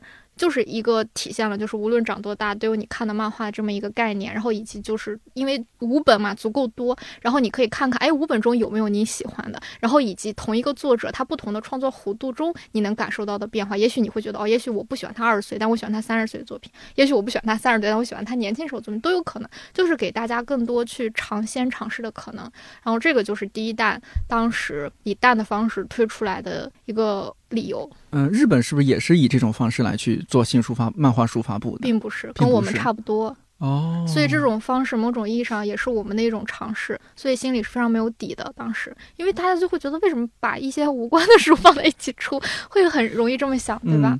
因为早期我看到这个，因为这是一个应该是日语词汇嘛，是吧？第一弹，对，是吧？感觉是，哎，这个是发布会搞得很日系啊。嗯，对。然后，所以这个每每一弹我们还有专门的名字嘛，就叫做慢编选。对，就相当于是慢编史甄选的作品，所以叫慢编选。那能不能稍微解释一下这个“弹”是什么意思？在日语里边？就相当于第一波，对，你可以用波来形容，就跟那冲击波一样。第一波，第二波，哦，就跟那个对，大家想想《龙珠》里面那个 光波，这就非常好理解了。那好，这个问题解决了。还有一个我观察到的一些细节啊，还有一个很明显的细节，对，就是你的每呃每一场发布会。好像都拉着印务包申明老师啊，小包老师和你一起去讲，你讲这个书的内容，他讲这个书的用纸。我真的在北京参加过那么多新书发布会。我见过作者和译者在一起的，主持人和作者在一起的，主持人和译者在一起的。我第一次看到编辑和印务作为发布会主角坐在那儿呢，这个让我也觉得很特别，很好玩。嗯，呃，能不能讲讲这个用意在哪里？这个用意其实我觉得，那如果是从渊源的角度来说，就相当于。我跟包老师认识非常久了，就相当于他是在我在筹还没有慢面试的时候，就就是在我身边跟我天天聊天商量琢磨事儿的一个人。嗯，然后而他那时候也有他琢磨的一摊事儿，我也有我 琢磨一摊事儿，我们俩就互相，就是给对方提提意见呀，出出谋划策一下呀。更多的是他给我出谋划策，我感觉我也帮不上他啥，因为我患难与共的感觉。对，就有一点就是见证彼此成长的感觉吧。然后所以就是这么，而且再加上做慢面试的过程中，他也出了非常多的力，帮了非常多的忙。嗯，所以就是就是这这一部分的情感或渊源在这里。然后另外一部分就是。嗯，不管是读库还是漫编史，就是说我那时候想，就是我在读库做漫画这件事情，我觉得是非常幸运的，就是因为漫画书在很长一段时间是不太被认真对待的。比如说随便做做就行了，然后比如说用纸装帧都非常的普通，然后甚至是里面的怎么说，就是包括编辑的一些细节，比如说翻译啊，然后用词呀、版面、版式这些字体都不是太讲究，因为可能看的人不讲究，做的人也不太讲究，反正就是形成了这么一个市场吧。但是呢，确实会有一些有更高需求的读者，比如大家希望看到更好的译文，看到更漂亮、更干净的版面，然后拿到翻阅起来更舒适的书。这种需求也是有的，而这种需求，说实话，在我看来，就是一个普通的文字读者天然享有的呀。甚至大家还在卷装帧、卷用纸呢，我怎么觉得漫画读者咋那么可怜？然后，所以我就觉得一定要把书，就是。就是内容，不管是内容、题材、选题、编辑这块要做好。那其实我觉得，不管是选址、印刷本身，那我我们也要做好。那所以对我来说，就是我觉得它这样才是一个完整的产品嘛。书它有内容，它要有自己的形式。所以在很早的时候，那时候跟包老师聊，他就有一个话我特别喜欢，就是他就说书其实就是可以最便宜的摆在家里的艺术品啊。尤其是尤其是你想想，漫画书本身它就是一个作品本身了，你不用再去看原原来没有原来了，这就是作品本身了。不会说你看一个介绍电影的书，你去看看电影；你看一个介绍油画的书，你去看看原画，不用了。漫画就是作品本身了。我就觉得那这些纸对我来说那就是幕布啊，那书的装帧形式那它就是它的陈列啊，那我就得把这些东西弄好啊。所以当时我们也纠结过，说我们在这个用纸上是选择更好的，还是说更普通一些呢？最终我们觉得呢还是为了更好的呈现作品，那我们得把这些东西也做好，就是做到不打扰读者，但是也能给作品加分。嗯，就是这样的话，在我看来它才成立嘛。所以那这块儿的话，包老师。就是一个就非常重要，比如说选址，然后包括印制，然后包括处理。来来回回的这种杂物协调，就是包括当时处理网点，处理到网点，处理到最后，他都去买网点纸了，然后盯着印厂的师傅一个一个的批啊，所以就是这些工作就是看在眼里啊，就是我觉得我某种意义上说，我虽然是希望达到这个目的，但是我没有办法成为达到这个事的人，但他是可以的，所以我就大部分的工作就是由他来跟我协调，然后所以我就觉得第一弹的时候，我就很希望他去讲一讲，因为他确实也做了非常多的工作，而且某种意。意义上，如果真的是从营销的角度来考虑，那大家知道这个书背后，起码在装帧用纸上也做了这么多功夫，会不会再去，会真的再拿起它来，只是看看装帧、看看纸、看看印刷？我觉得都是好的，所以就有了这么一个组合。你第一次邀请包老师顺利吗？他会不会很惊愕？我记得第一次的时候，我给他打过预防针，就是当时漫面史不是已经有播客了嘛，所以我当时请他先录了一期播客，但讲的是漫画家的绘本，就当时做了高野文子的一个绘本和汤浅证明的，叫《再见企鹅》，反正就是。当时这两个绘本印刷也遇到了一些问题，然后就是让他聊一聊这块儿，那是第一次我开始就是让他去讲述这件事儿，然后后面又做了一个线下活动，然后就是当时是我是讲编辑的部分，然后他讲印刷印务的帮货纸啊什么之类的，然后我就我觉得我也跟他学到了很多，后面他自己就独立了，然后就是 经常就会去做各种活动，然后去给各种人讲，他在上面讲，底下做了一群设计师，我说，然后就觉得还挺有意思的。他其实是一个不太愿意去讲的人，就是因为他就觉得，第一，不管说实话说到顶天，大家也不会因为这个书装帧好只好买它，对吧？还是看作者、看作品、看内容本身，对吧？然后所以他就会觉得，编辑是幕后，他就是更是幕后的幕后。然后同时他觉得他还没有做到行业的天花板，他觉得，哎，我还没有办法出来讲一讲，或者说他觉得他讲的也只是一家之言。但是我我的感受就是，那起码在漫边史的品牌中，那这一部分是重要的，那我就愿意他去多讲一讲，就是起码即便是一家之言，那也当漫边史品牌的一家之言好了。然后我还记得当时我就感受就很像类似于一个。新品发布会的时候，然后他们讲讲我们这个我们这个产品多么多么好，然后讲完产品之后，他的工程师上来说我们是怎么做这些代码的，我觉得也很有意思，就让大家多了解一点，感受到造物的快乐。对，而且我参加这样的发布会，我反而还觉得挺有惊喜感的，很有意思。就是你，我不仅了解了这些文字、这些图背后的一些故事，还了解了真真切切捧在你手里的不同的用纸带给你的感受是完全不一样的。是，那不得不说，漫边是这几套书啊，我主要是手里有第三套和呃第三弹和第四弹的书，那拿在手里就是觉得你真的那个词儿艺术品，嗯，就有种艺术品的感觉。嗯，我记得特别逗，第四弹的那个现场，先是你讲讲完了，然后邀请包老师上来，他一上来就特别腼腆的说。那因为你本名叫贝贝嘛，他说，贝贝每次发布会都让我上来讲，我觉得他就是想把我捧红。确实，挺有意思。嗯，我那一刻觉得他适合去脱口秀大会。对，是吧？脱口秀大会需要这样的声音，一个硬硬物去讲一讲。对，就是因为是什么？比如说你作为主持做播客，还有包括我作为编辑，有的时候也做活动干嘛的，就是你大概能感受到一个人。有没有真本事？然后一个人他能不能把自己的真本事用大家都接受和理解的方式讲述出来？我觉得他是这么一个人。但是有一些人是有真本事，但是讲不好，那这种你就很急，你想帮他讲。嗯，对对。还有一些人是讲的很好，但没有真本事。对，包老师是非常完美的这个这样的搭档。对，所以你看，比如说类似于，尤其是我自己一个人做发布会，我也是心里有点慌的嘛。然后他基本上是能从他的视角再帮我去补完和丰富这个内容的，嗯，所以我觉得很好啊。对我现场就觉得听得很过瘾，对啊，就是你这个。然后他就跟我说：“第五弹不要再叫了，是吗？”我现在正在头秃，怎么办？他就是傲娇，他在暗示你给他出场费。好，我考虑考虑。OK，嗯，解决了这些问题，嗯，我们再想想，还有一些细节，比如说是，好像我参加了两次，都会有一个门票。嗯，是吧？那个门票呢也是很用心，能不能讲讲这个的故事？我都舍不得扔，嗯，也是就是就是不让你扔啊 你啊，就是艺术品啊。门票是这样的，其实这个门票最早的构想呢是来自于一个漫画家，然后叫阿星，哦，名阿星，对，嗯，来自于阿星。就当时阿星他说他想做这个门票，就是你懂啊，漫画家有时候老喜欢做一些奇奇怪怪的小小嗯东西啊。对，然后当时我就说，我觉得我希望活动的时候能给大家一个留念想的东西，然后同时也能作为一个小的宣传嘛。然后当时阿星的构想就是说，他想要在正面，然后画那个一个场地。就是比如说你这个活动在哪里办，咱们就画那个场地。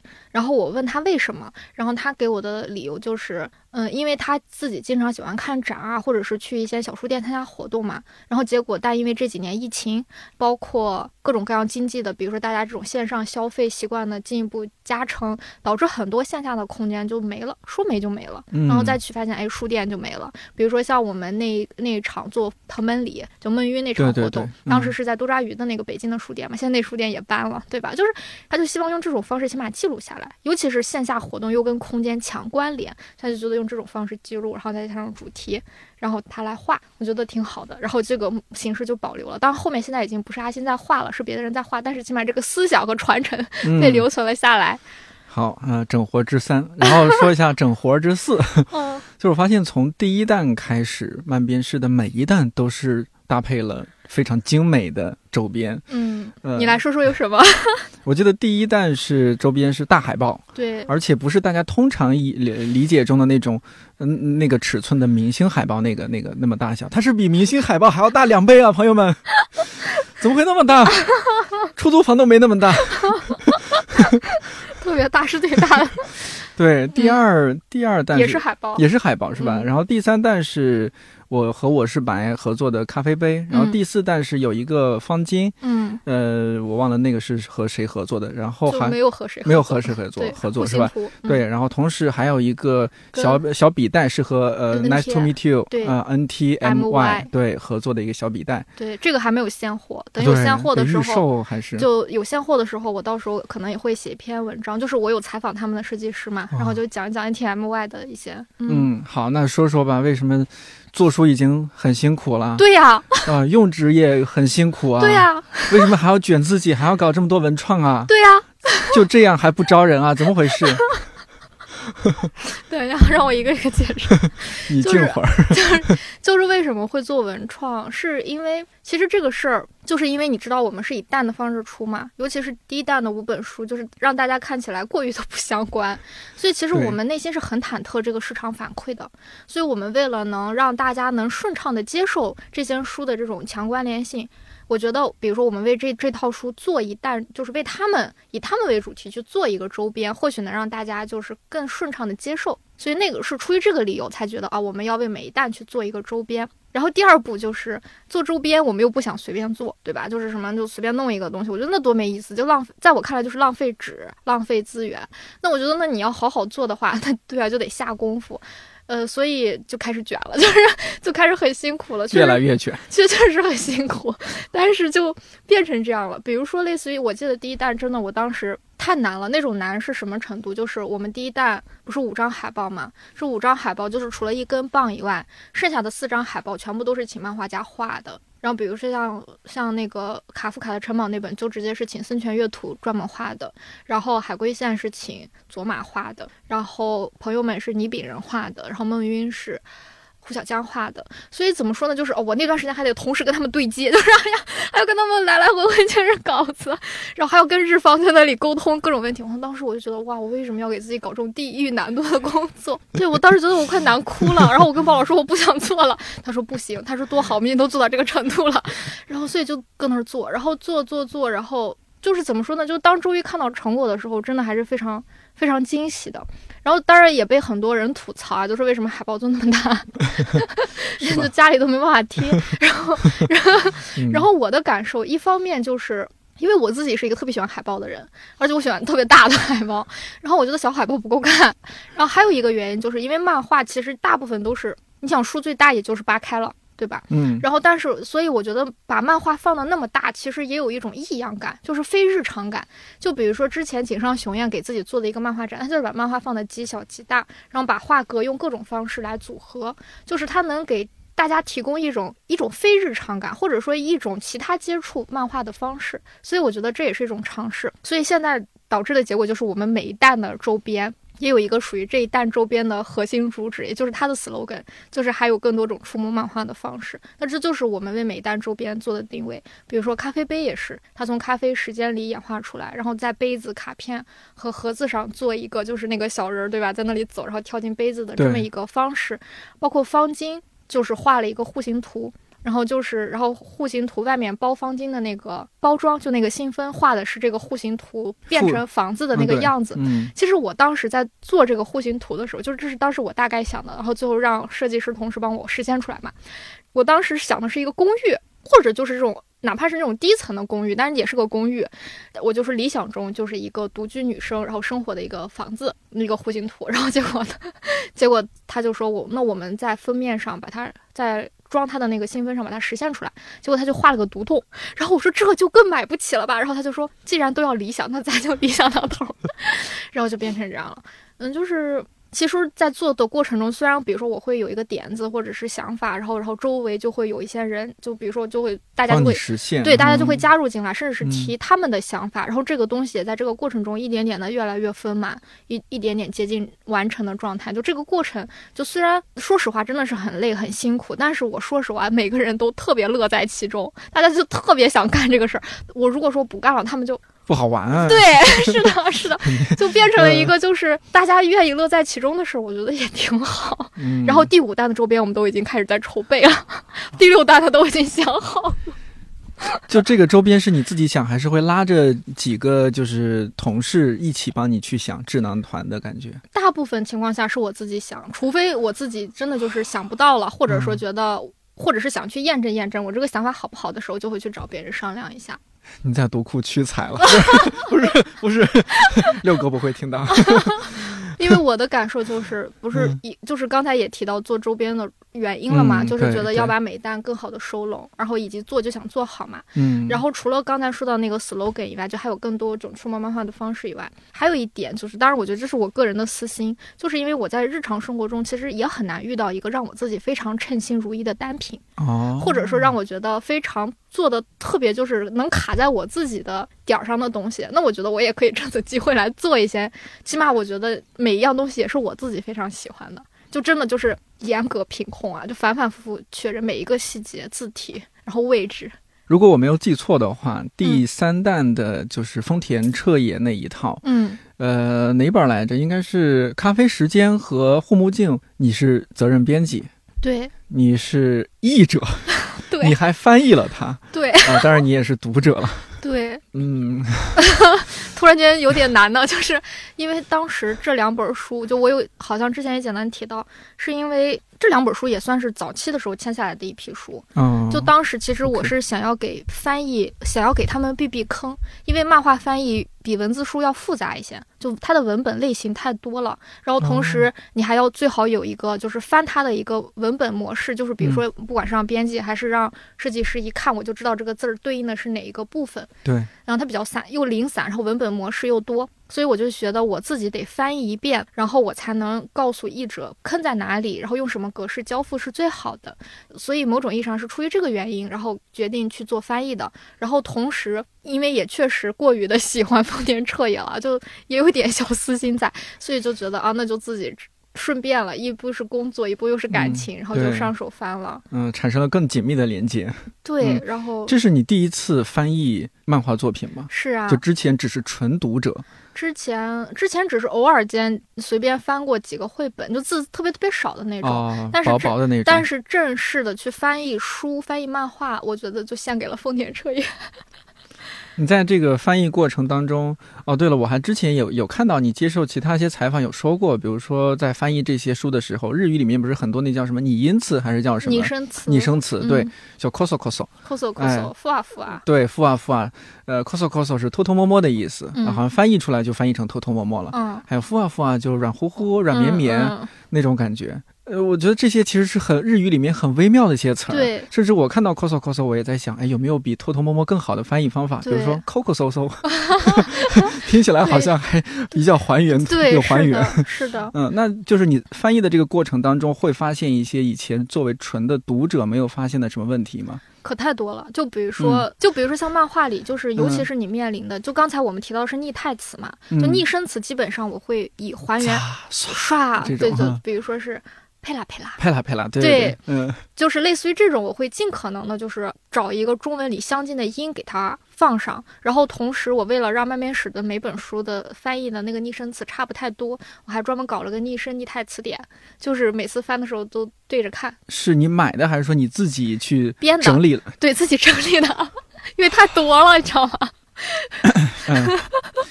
朋友们，真的，如果你有经济条件，你。你把丰田彻也这一套买了吧，铁熊也太不容易了。行行，您继续说。这个为了翻译这本漫画书，还先弄个词典。对，然后把它整整理出来。然后第二个就是你会发现，尤其是你在编漫画的时候，然后你就会发现哪些部分要翻译哦，哪些部分要汉化，哪些部分不汉化，而且每本书还都不一样。因为有些作者他就喜欢用手写体，就他自己手写拟声拟台词，然后。这个时候，比如说这种，我就可能会把当做图画的方式保留，然后来加注的方式。而有些作者，他就可能会用一个印刷体来做拟声词，或者说他这个拟声词的字体跟对话字体过于相似。那这个时候，你这边保留，这边不保留，太怪了。那这个时候，那都得全部汉化，那工作量又倍增。所以就是。反正做漫画，我觉得比做比做文字书怎么能难那么多？但就是会这样。然后翻译的过程还有一个，就是因为它里面的文本非常多，就比如说，嗯，人物的对话是一种文本，然后呢，旁白是一种文本。有的时候作者会突然跳出来，比如说高野文子，他就很喜欢附旁白。然后里面还有歌词，有些歌词是他编的，有些歌词是真实存在的，还有一些图画歌。然后我就得翻 这个歌词，还得翻。然后甚至是有些，比如说这种报纸上的信息。他翻书里面有个百科全书，那个百科全书，比如讲乳根哦，那个上面的文本，百科全书上的文本得翻，或者是地铁的广播电视的新闻哦，路边村民的聊闲聊，哎呀，你都得翻出来。然后包括还有包括他去了哪个城市，那个城市的大标牌，或者说这个祭典上的各种横幅，天呐，就是有太多的文本要处理了。然后你得用不同的感觉去翻它们，对吧？你不能就是用一种模式去处理，然后同时哪些汉化，哪些不汉化，怎么汉化，怎么加注，这些全部都得。搞出一套标准来，不然就乱了。然后另外一方面就是关于人物这块儿，虽然大家都是对话，对吧？但是不一样的，就这种不一样，我觉得难点有两个，一个就是你如何体现这个人物的性格。就是因为每个人物他都有自己不同的说话方式，比如说这个人说饿了，他可能就说我饿了；另外一个人说是哦肚子饿了，或者是好饿，就是他会有不同的表达，就也能传达出一些情绪。这在小说文本里是非常被考究的，这就是台词嘛。然后所以漫画里这些其实都是台词，就是你怎么去尽可能贴近那个人物的感觉，然后让他说的那个话像他说的话，以及甚至是加固人们对这个角色的认知和理解。那这种东西细微的东西你要辨别出来，就是你不能。都用一种方式让所有人都说一种话，这是不可以的。然后这是一种比较难的。然后第二个比较难的就是方言啊。对我今天给你带来这个我们还没有出的书，它里面它第二部分就是他去到大阪生活哦。哎呀，大量的关西方言呀，这怎么翻呢？然后所以这个时候我我的处理的方式就是加一些奇怪的奇怪的那个语气词在句中和句末，就是让你知道他现在说的不是普通话。比如说普通话里就说为什么，他就会说。为啥？然后普通话是怎么了？他就说咋了？就是用一些这种微妙的方式告诉大家，他在用不一样的语言，或者是稍微更粗俗、更随性的一种方式在说话，也会做这种非常细微的区分，不然你。看的就不爽，你知道吗？就代入不进去了。对。然后第三个呢，就是人人称代词。人称代词，就是因为你知道里面的人际关系是非常复杂的。比如说你叫颠颠，对吧？但是你的另外一个朋友会叫你小颠，还有一个朋友叫你颠仔，还有一个朋友叫你阿颠，还有一个人会叫你本名。那这个时候，我得把这些人称呼你的方式都得记住，而且在他下次叫你的时候还得这么叫，不能他这次叫你颠颠，下次叫你颠仔，就会乱掉。因为他称呼你的方式是你们之间的关系，你们之间的关系，人物关系，所以这个东西也得保留。所以漫画里有这种很复杂的东西，就你不能同他出现的时候，这个每个人都会用不同的方式叫他，你就最还记着，你不能下次让这个人叫他的时候变了。就这就是很多这种微妙的东西 得处理。我记得今年前几个月吧，丰田彻也给你们回了一封信，还是写了一封信，就是对，有一封邮件。对，能不能讲讲这个？我当时在在网上看到，我也特别感动。呃，因因因为已经看了书，然后也知道你们也看了一些你们关于做书的一些故事，嗯，然后也知道丰田车也是一个非常低调的漫画家，他不是一个非常大热的、非常火的、非常呃喜欢露脸的、到处去走学的 这样一个漫画家，好像他。不愿意让更多人看见他。好像他说：“哎，我我画了画了几年，就我我不画了，我去工厂去进工厂去上班搬砖了。啊，过了几年，突然又冒出来，哎，又画了点东西，你们看看要不要拿拿去出版？对，这样一个人，冷不丁的突然写了一封感情真挚的邮件给你们。嗯，来来，你你来说吧，我我旁观者的角度说完了。就因为是这样，就是早期。联系丰田彻野的时候，当时其实这几本书我是想要做小开本的嘛，嗯，更小开本对文库本，当时是文库本，当时有过这么一个考量，然后就有联系对方说能不能做，然后我当时很担心就作者不同意啊或者什么的，但是对方给的回复大概就是改成什么都行，但希望早点拿到版税。就是丰田彻，你们是直接联系到丰田彻也没有，还是还是还是通过讲谈社哦，而且因为我做他的书，所以我对他大概的背景也有一些了解，包括他在连载暗流的时候生活还是比较苦的，所以我就感觉就是我也。希望他能早点拿到版税，能多拿到一点版税。但是你看嘛，就 这是一八年的邮件吧，真的就是到现在我还是有种愧疚感的。包括后期，就是比如说我们调整封面呀，一些细节优化，好像包括当时我们做这个周边的时候，其实也是想让丰田车也参与干点什么的嘛。但是讲坛社这边就是说，作者基本上已经好久联系不到了，找不到这个人了。对，然后他已经也很久不再画东西了，然后他也没有自己的社交媒体，然后反正就是神楼见首不见尾，也不知道他真实长什么样。他最新一次的被大众所讨论，就是二零年可能就是给那个村上春树画一个人单数的封面，而且还是人家那个文艺春秋还是朝日的编辑就搁那给他说了两个小时，然后他才同意的。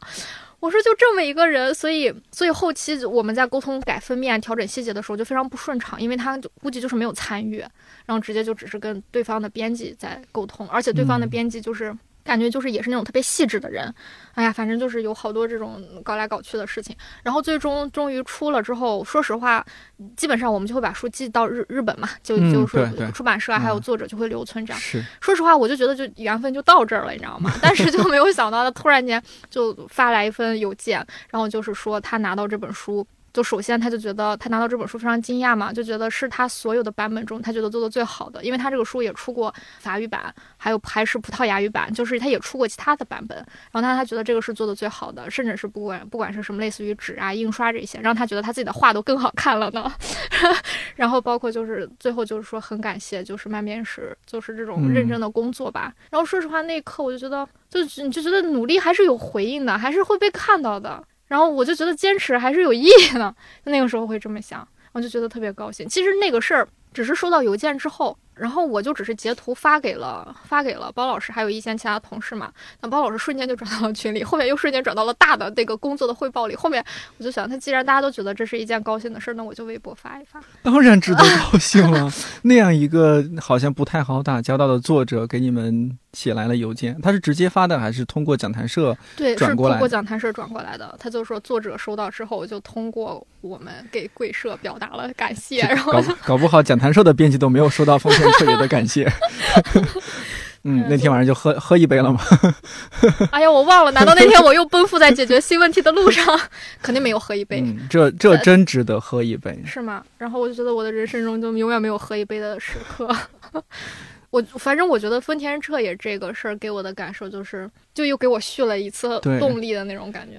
对，我本来就想问你，作为一名编辑，为什么是漫画？为什么你做的不是其他书？为什么在漫画书上爆发出了这样的能量，但是又很坚韧的去做这件事情？高三那一年，除了看了很多漫画书，到底发生了什么？你那时候就将来想要做一个漫画编辑吗？其实差不多就是那个阶段，因为是我在很小的时候就喜欢看漫画，小学二年级就开始看漫画。这是有家家里人引导，还是说你就是书店看到了开始买，然后开始看？那个时候就是我感觉我周围所有人都在看漫画，就我看我看的第一本漫画就是我同桌带来的，是那个富坚义博的《幽白书》，然后就抢他的漫画看。然后那时候班上也有各种大家互相借漫画看。那大约是零几年吗？九几年，九几年。然后那时候，看来我们有一些年龄差距啊。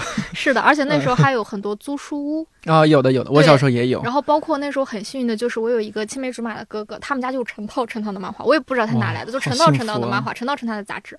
然后我就那时候就看了大量的漫画，就就某种意义上说，很多人会从比如说电影啊，或者是文学或其他的书里吸取知识、信息和营养嘛。我可能就是从漫画里面。然后一直到初中，然后也是看漫画。然后那个时候班上的同学开始出现了分化，看漫画的人就是虽然是主流吧，但是有很多人会看言情小说，会看推理小说、恐怖小说，看剧 F 四《流星花园》。然后追星是吧？啊，对，反正就分出来各种派别。然后那个时候大家就互通有无，然后成为彼此的书库和书房，然后经常呼朋引伴来家里看动画片。当时看的还是 DVD，然后所以就是就那么一个时代。然后直到上到高中的时候，就高中虽然上的是一个重点高中，而且我觉得我还攒着一种我要好好学习的劲儿啊，但是我在上到高二的时候，我就突然间特别的，我就进入了叛逆期。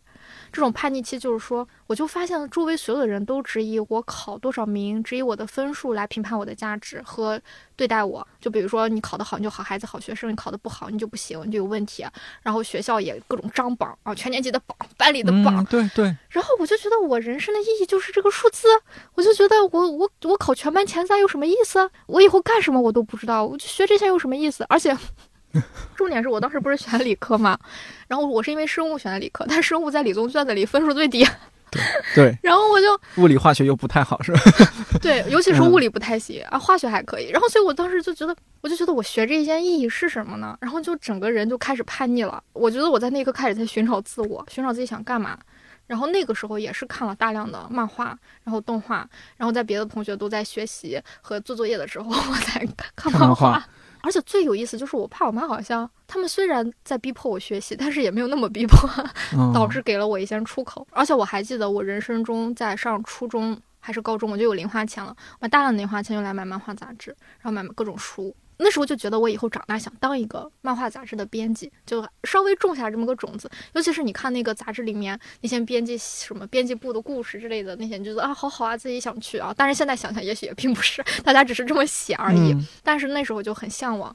毕业了之后，哎，没有了，没有漫画杂志了，没有能去的地方了。而且再加上整个漫画市场，在我看来变得越来越奇怪。比如说租书屋开始没有了，书店里的漫画越来越少了，然后周围的人不看漫画的越来越多了，或者是只停留在了学生时代。我差不多也是大学时代不再看漫画的，就是你就感觉到没有那样一个环境和氛围了，所以我就觉得，我就我自己也开始离漫画越来越远，甚至是那时候觉得没有就没有匹配自己认知的漫画可以看了，你就觉得确实挺看起来挺中二、挺幼稚的了。然后那时候你关心的东西，他又没有办法帮你解决，所以你就不再看它了，你就投入了文学、电影和社科的怀抱，开始看这些。对，所以那个时候就即便想当个漫画编辑，但觉得也没有可能了。嗯，但你那个时候就会想说要成为漫画编辑，我觉得也挺厉害的。我看了那么多书，也从来没有想过说我要成为一个什么样的书的编辑。哦，是吗？因为我觉得在我就可能还就是初中、高中的时候，就我就很喜欢组稿。哦，哎，可能每个人的点不一样。但是，就像我，我不会在这方面有那些想法。但是我看到那些电视里边的，或者说现实中看到那些主持人在台上的主持人，我会特别羡慕。我会想，将来我就是，我也我一点不羡慕那些艺人啊、音乐歌手啊什么。对，我就想主持，我就想去联动。那就证明每个人的点和天 赋就在不一样的地方。我就想联动台上台下，做一个桥梁。那看来你的点就在这儿，而我的点就是就是，我觉得就是一个是整合信息，然后收集信息，然后就是把我认为好的东西分享。出去，我觉得这是我的点，所以我就觉得很适合当编辑。其实编导也有类似的，对，对，它只不过是一个是影视影像，一个就是文字和书籍，对，所以我觉得我就还有编剧，但编剧是另外一种模式了。但对我来说，就是我就会这样，就挺有意思的。那你上大学学的是编辑出版吗？还是就就就有没有和你之后的梦想结合起来？结合起来了。我我上大学其实我学的是媒体，哦，然后我们就是什么都学，就是先杂学，比如说。广播电视新闻，然后出版杂志，包括综艺节目，然后包括电视电影，然后包括文学，包括广播，包括出版，就所有的都学。然后学完之后，就相当于你从中去再深挖嘛，找一个你喜欢的门类去做这样的感觉。然后，所以我当时就简单的选了这三种，就我自己觉得适合我或我倾向的。但是我其实最早是把编辑这条路给放弃掉的，是因为我们当时有一个什么，就类似于一个编辑出版之类的课，老师当时在课上。给大家发卷子做嘛，然后就类似于就是有一些错别字或者是病句，让你用边角符号把这个给改掉，然后就是看一下你这个案头工作吧。然后我是我们班得分最低的，然后老师就说你以后不适合当编辑，你这个人不细心。嗯，然后我就觉得他说的对，因为我确实以前是这样的，我觉得我更喜欢飞一点的东西，就比如创意啊、构想啊、策划这种。这种编辑就是拿着这个修改符号在那里一个一个的错别字看，搞这个繁体字的值和那个繁体字值用在哪？我觉得这不适合我，或者说我不想干这种事儿。但问题是来了，读库一切都变了。必须得干。然后，但也很好的打了很好的基本功。本科毕业直接去做编辑了吗？对，呃，本科毕业其实直接去做编剧了。哦，编剧，对对对，你那会儿说过。对，但是做什么样的编剧？就是写电影、电视剧的剧本。哦，那时候赶上电影的黄金时代了吗？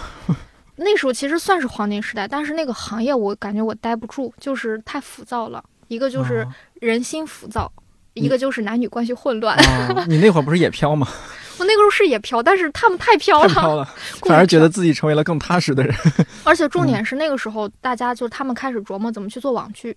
那个时候就是网剧和网综还不发达，比如说那个时候也没网综，然后网剧那时候也没有太多，但是当时大家都在讨论怎么做网剧啊，怎么。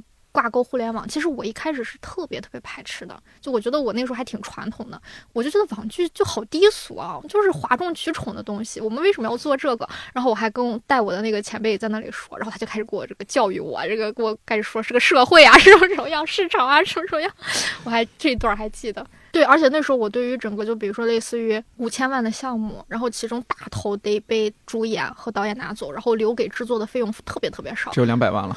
对，留给费特别特别少，就是整个你就能意识到它这个行业结构的失衡和问题嘛。我那个时候我也不知道我哪来那么大的心，我就总觉得我想改变这个事情，所以就把自己活得特别苦。漫画看多了，对，就把自己活得特别苦。嗯，然后后面就觉得就不是很合适。嗯，你待了多久啊？做编辑、编剧那份工作？不到一年，因为那个公司没了。嗯，OK，那那你是一个被动的，就是失业了，相当于。对，是的，真的是。而且你想，我那时候刚来北京，我就蹲在三里屯那哭，因为我们的公司就在三里屯 SOHO，就蹲在那里哭，特别伤心。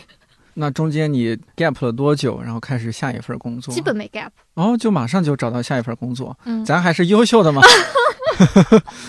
说实话，我从毕业到现在就没有 gap 过啊，没休息过，没有，没有喝一杯的机会。就唯一的 gap 可能就是不到一个月被好一个好朋友包养了一段时间，就是因为那时候不想找工作嘛，就觉得我不要成为社会的螺丝钉。结果，结果，嗯，现在是真是一个优秀的螺丝钉啊。对啊，嗯，是的。那就是做编剧，然后接下来就去做编辑了，那边慕课的编辑嘛。对对。哎，这个是有朋友给你介绍吗？还是自己投的呀？也是自己去找。然后甚至是跟主编说：“你不试试我，你怎么知道我合不合适呢？”就发这种消息，就发现把自己推进了一个火坑。你真的好日漫啊，日漫热热血日漫女主，并不是，就只是觉得迫于想找下一个工作而已，不然交不起房租了。然后，然后一呃，那个老板就被你的这种这种热血所打动。我确实，我也觉得他被我打动也挺怪的。嗯，那那他觉得太好了，又来一个韭菜给我剥削，可能是这样想的。接下来那个编辑工作做了多久？也不到一年，也不到一年。哦，哎呀，这一年是个坎儿啊！看来对你 对，然后所以其实来读库就是，我不是当了八年编辑嘛，这八年编辑基本上就是在读库了。进读库相当于一四年。嗯，我觉得我长草了很久，来读库长草了有小半年吧，什么都不让我干。就是扫扫描啊，上上架呀，就是做点杂活。我我当时很急，我感觉六哥一点都不急，就搁搁在那儿长草，给我感觉。然后早期我们不是在库房嘛，在库房待了一个多月，然后来办公室之后就接着长草，所以感觉就是后面当我开始真正第一本编书，我编的第一本书叫《绘画当为奇迹》，然后这个书名是六哥起的，嗯，是李树波老师，就是讲就是讲绘画艺术嘛。当时是从读库 MOOC 上收集的六篇文章。然后说变成一个单行本来出，然后这是做的第一本书，然后还有一本叫《绿老鼠大脑大发年》，是一个绘本，然后第三本就是读库的一五零三，就是那个 MOOC。说实话，在六哥看来，这都是非常 easy 的工作，对吧？一个就是你都我的 MOOC 都整好了，你就给整理起来啊；还有一个就是一个就没看起来没有几个字的绘本，还有一个就是一五零三，对吧？还有人带你做，哦，单独我就吓死了，我说我不会这，而且就那么简单一个绘本，没几个字，我还出错。就真的就是吓死了。当初六哥是不是也是被你的热血打动的？你给他发了那个信息之后，他面试又通过，你你说六哥，你如果不招我，你会后悔的。哦，这我倒没有。我当时的感受就是，因为当时我不是要在走的时候不是想采访他嘛，所以我从网上查了大量关于他的信息啊，背调。对，因为说实话，我说实话，我不是一个 标准的读库读者，所以当时面试六哥还说你了解我们的产品吗？我说哦，我知道日课。六哥说哦，那你要再多看看，就是是这样的，就是我当时我在大学的时候看过读库，但是是我的朋友借给我的。我那时候 还沉浸在这个文学世界中，然后读库他又不太做文学，所以那时候不太看。然后是我当时想采访六哥时候做了一些简单的背调，在哦，突然想起来自己以前还看过几本读库，就觉得挺好。但是我心里是特别没谱的。就这种媒谱，就是我不知道他在网上呈现的形象跟他真实是不是有差别，因为我之前被这么骗过。哦，因为有些人他是很会立人设、很会包装的嘛。对的，有光环。就是我们这个行业，你知道，就是有些人就是这样子，是擅长包装。对，然后所以我也很害怕，也是这么一个情况。反正我查到的资料都很好，然后呢，我当时的感受就是，我就如果他真的如此是这样，我觉得我起码希望去学学东西，尤其是怎么踏踏实实的做事儿、做书，我说哪怕不给钱都行。我当时真就这么想。那你得多找几个收留你的朋友。然后就，然后就去了嘛。然后去了之后，就真的就是基本上没有差别，就是它就是那个样子的，甚至是比你想象的还要有意思，还要还要有意思。我如果没有记错，你做前面那些书，就漫编是之前那些书，你还没有铁熊这个名号，是不是？你用的主要就是你的本名李贝贝。对，是的。你是为了让自己坚强一些，所以起了这么一个阳刚的名字。嗯，有这层意思在吧？承受那些击打。对，承受那些，所以现在有些同事都开玩笑叫我刚熊了都。就是，就怎么说？其实铁熊最开始被用是用在播客上。当时之所以起这个名儿，呃，是因为就是有一个漫画家叫乃木坂太郎，然后他有一个作品叫《尤利塔》，它里面那个有一个角色，然后叫铁熊，然后是我非常喜欢的一个角色。那是一个啥样的角色呢？就她其实也是一个女生，然后但是她有性别认知障碍，所以呢，他就一直是以男性的方式去生活的。然后他也希望对方把他当男性对待，但他周围的人跟他关系再好。因为他想跟男性建立友情的关系嘛，就是因为他把自己也当一个男男性，但是每当一个男的发现他是一个他他是的身体是一个女生的时候，都很不淡定，或者说都没有办法平常心的再跟他相处了，所以他其实就是非常孤独的一个状态。然后最后他接触这个故事的男主角的时候，其实就是想要本质上就是想把对方杀掉，然后用对方的身份活下去。然后故事其实也是从这里开始的。嗯，就当男主这个废柴被他之前风光的同学所为难的时候，突然间铁熊出现了。但一开始这个男主角也不知道铁熊是女生，嗯，就反正很有意思的。然后他这个故事其实探讨了非常多这种性别认知，还有社会边缘型人格障碍的一些人。然后我那一刻其实也是看尤丽塔的时候，他偏向一个青年漫画吧，给我感觉就是哦，原来漫画还可以探讨这些东西。就这个故事虽然有点血腥暴力都有啊，但是给我的感觉就是它本它的底色很温柔。记得之前应该是多助响一，嗯，呃，就那个人称圈外编辑，当然也理想国也出了一本圈外编辑这本书，嗯，好像他有一种讲法啊，嗯，呃，就是他觉得多数和主流是两码事儿，呃，也许我们看到的宣传很多是主所谓的主流，嗯。但其实那些没看到的宣传，没看到的那些部分，它是多数。是的，是的。所以会不会漫编是的选题，你不是在做主流，但是你做的也许小众，但它其但它其实是多数。你做的是多数的事情，那些没被看见的事情，那些没被看见的作者，没被看见的作品。我希望是，真的希望是。你会有一些。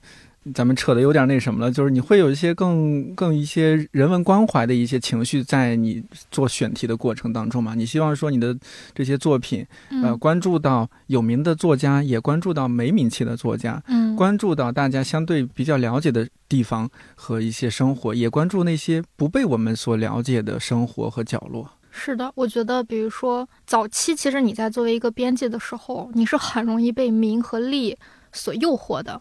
比如说，哇，你想报某知名作家的，对吧？借用人家光环出一个人家的书，你大概就能知道这书肯定会卖的不错，就可以不停的加印了，加印了，对吧？对，加印了，编辑，加印了，铁熊。对，是的。然后，但是。你那时候也被这件事情诱惑过，但是这个事儿首先它确实也不容易，因为它也需要资源的积累，对吧？然后包括对方信不信任你，要不要跟你合作，这是一方面。只要但是你想做，你想往这个方向努力也是可以的。然后其实我觉得我当时也是在一个类似这样的人生岔路口上。然后就跟六哥，就跟他闲聊吧，或问问他，我就说，就这种情况下该如何抉择？就一个你觉得很有潜力或很好的新人作者，但是你知道他的书可能就没几个人买，因为他不知道他；一个就已经就非常有名，你知道只要做了他的书就能一直卖卖卖的这种。反正六哥给我的就他的可能这也是他的编辑理念，或他作为一个编辑的这个价值导向吧。他就说，当然是选择后者了，就是选择这个新新人，就选择这个可能现在还没有什么的。作者，为啥呀？就是因为他更需要你啊，你们互相成就，让彼此成长，这是一件更值得的事儿。而前者他不怎么需要你，不是吗？我说对呀，是这样的呀。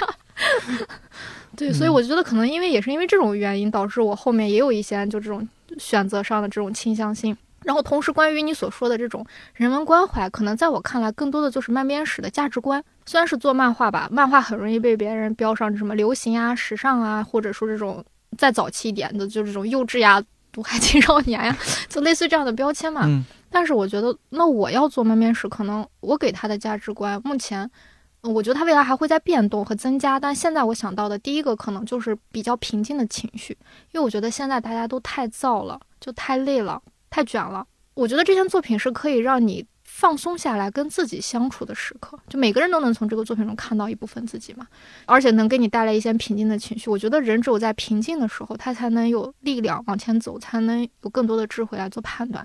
所以我觉得平静的情绪是非常重要的，而不是天天的被搞得焦虑、搞得丧，或者是搞得积雪，不是这样子的东西。我觉得这不是一个人，嗯，良性的状态。我特别认同，嗯，平静也是我特别喜欢和特别追求的一种情绪，嗯，我不知道是不是和年龄有关系，年过三十，可能是有点关系，但二，但是我觉得可能跟我们现在所处的这个时代有关系。对，时代情绪也会让你去反思，你去想，你到底需要一种什么样的情绪？因为你如果没有那么一个核在的话，你就在这样一个状态下，你很容易被带走，容易飘浮萍。对，或者说你就比如说突然间在引导愤怒，你就去愤怒了，然后引导丧，你就丧了。就是它不是这么一个，就你要有自己的一个锚在。这个锚是什么？这个锚就是你情绪平静下来之后，你真正想想自己该要用什么样的状态去应对。我觉得这个东西很重要，对我来说，我觉得起码我在甄选作品的时候会比较看重这一层面。然后第二个就是多元的价值观，因为说实话，就你能感受到有一些作品，他会特别的去说，就有种宣扬我就是对的，我就是真理，我就是卡米萨玛，对我就是神，对吧？对。但是其实好的作品都是能体现多元价值观的，你从中能看到这个作者的。人文情怀和他的社会关照，还有他作为一个创作者的责任感，就如所以我觉得，就我也会从这种多元价值观的层面去甄选作品，包括漫编史自己在做的事儿，在怎么做，在怎么宣传，所有的这些细节，我觉得我都会去贯穿这些东西。这两个其实是挺早就就说到的，然后最近还有两个新的，赶紧说点新的吧。新的第一个就是就第三个吧，就是复杂到没有真相。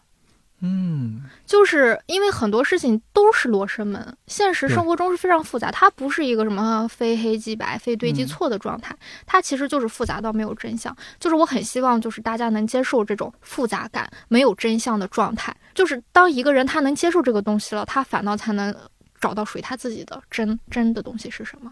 所以我就觉得复杂到没有真相，可能也是我在这些作品中的一个点。比如说，你看《丰田彻》也就很很有很有这种感觉，我就很喜欢。戛然而止，这就结束了，结束了。对。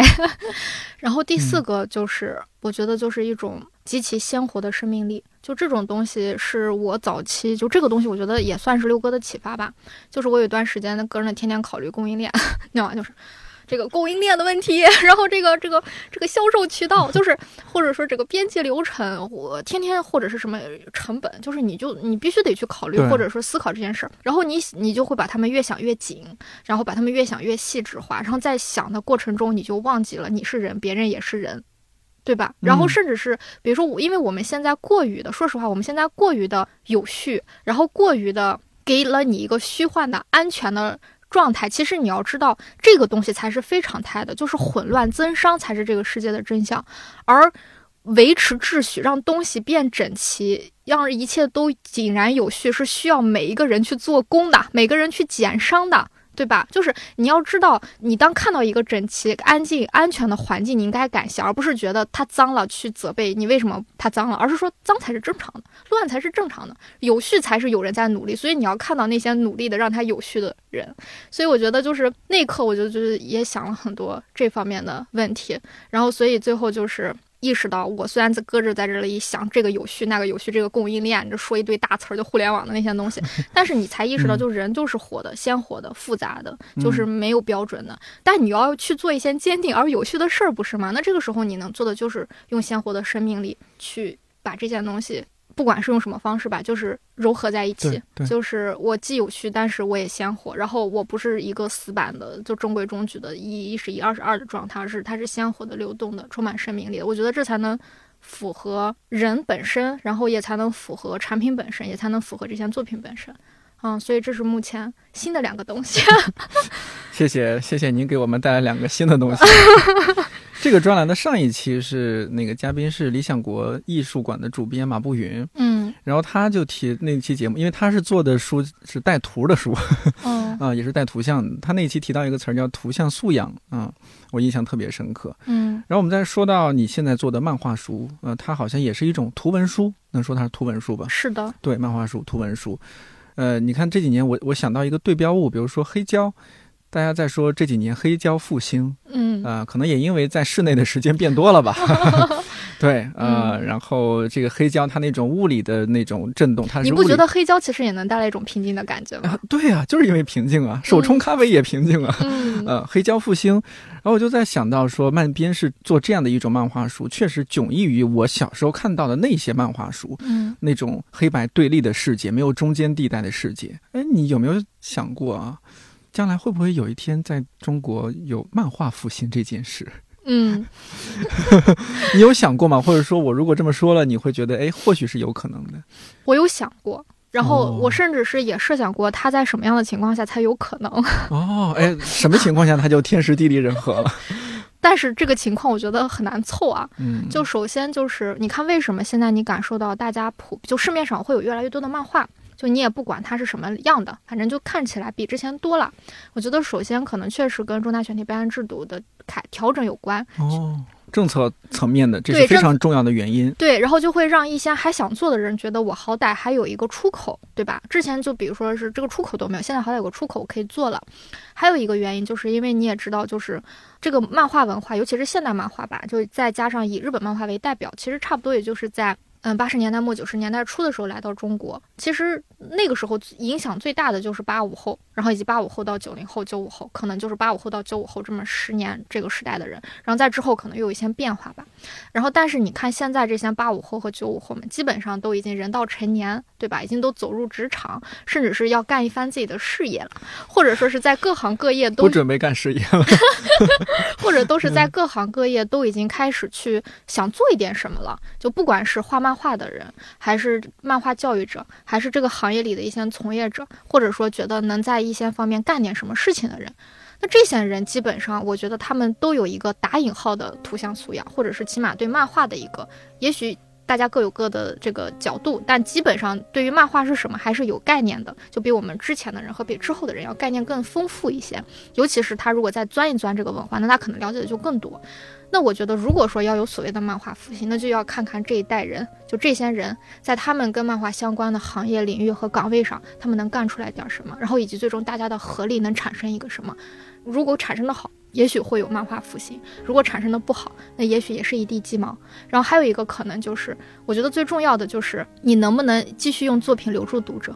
能不能让大家继续觉得漫画和自己有关？大家需要看看它，或者说它和自己生活的关系，和自己精神的关系。然后第三个就是你能不能把新一代的读者培养出来？如果这两件事儿做不到，那漫画复兴也就复一下就完了。我真的就是这么觉得。你会更乐观还是更悲观一些？我会更乐观，为什么？因为悲观没有用。哎呦，太好了！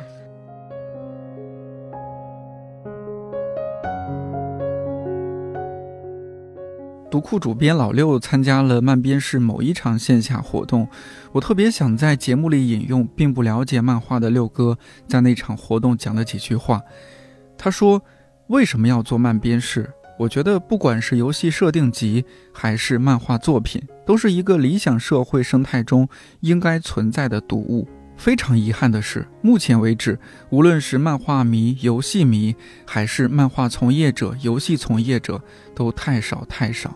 我们现在做的事，甭管是孤独也好，局促也好，它的好处和魅力在哪里？我相信我们是在为未来而工作。一个理想美好的社会生态中，这样的作品应该有更多人参与，有更多人喜欢，而这也是我们能克服各种困难和麻烦的原动力。今年一方面为了做节目，另一方面也是想多学习学习。除了慢编式的一部分作品，我最近还入手了从零开始的女性主义出版方明世出版的阿根廷经典文库唯一入选漫画作品《永恒园》，在这儿也一并推荐给你，让我们一起在漫画中看见更多可能。看理想电台，我是颠颠，祝你早安、午安、晚安，我们下周四再见。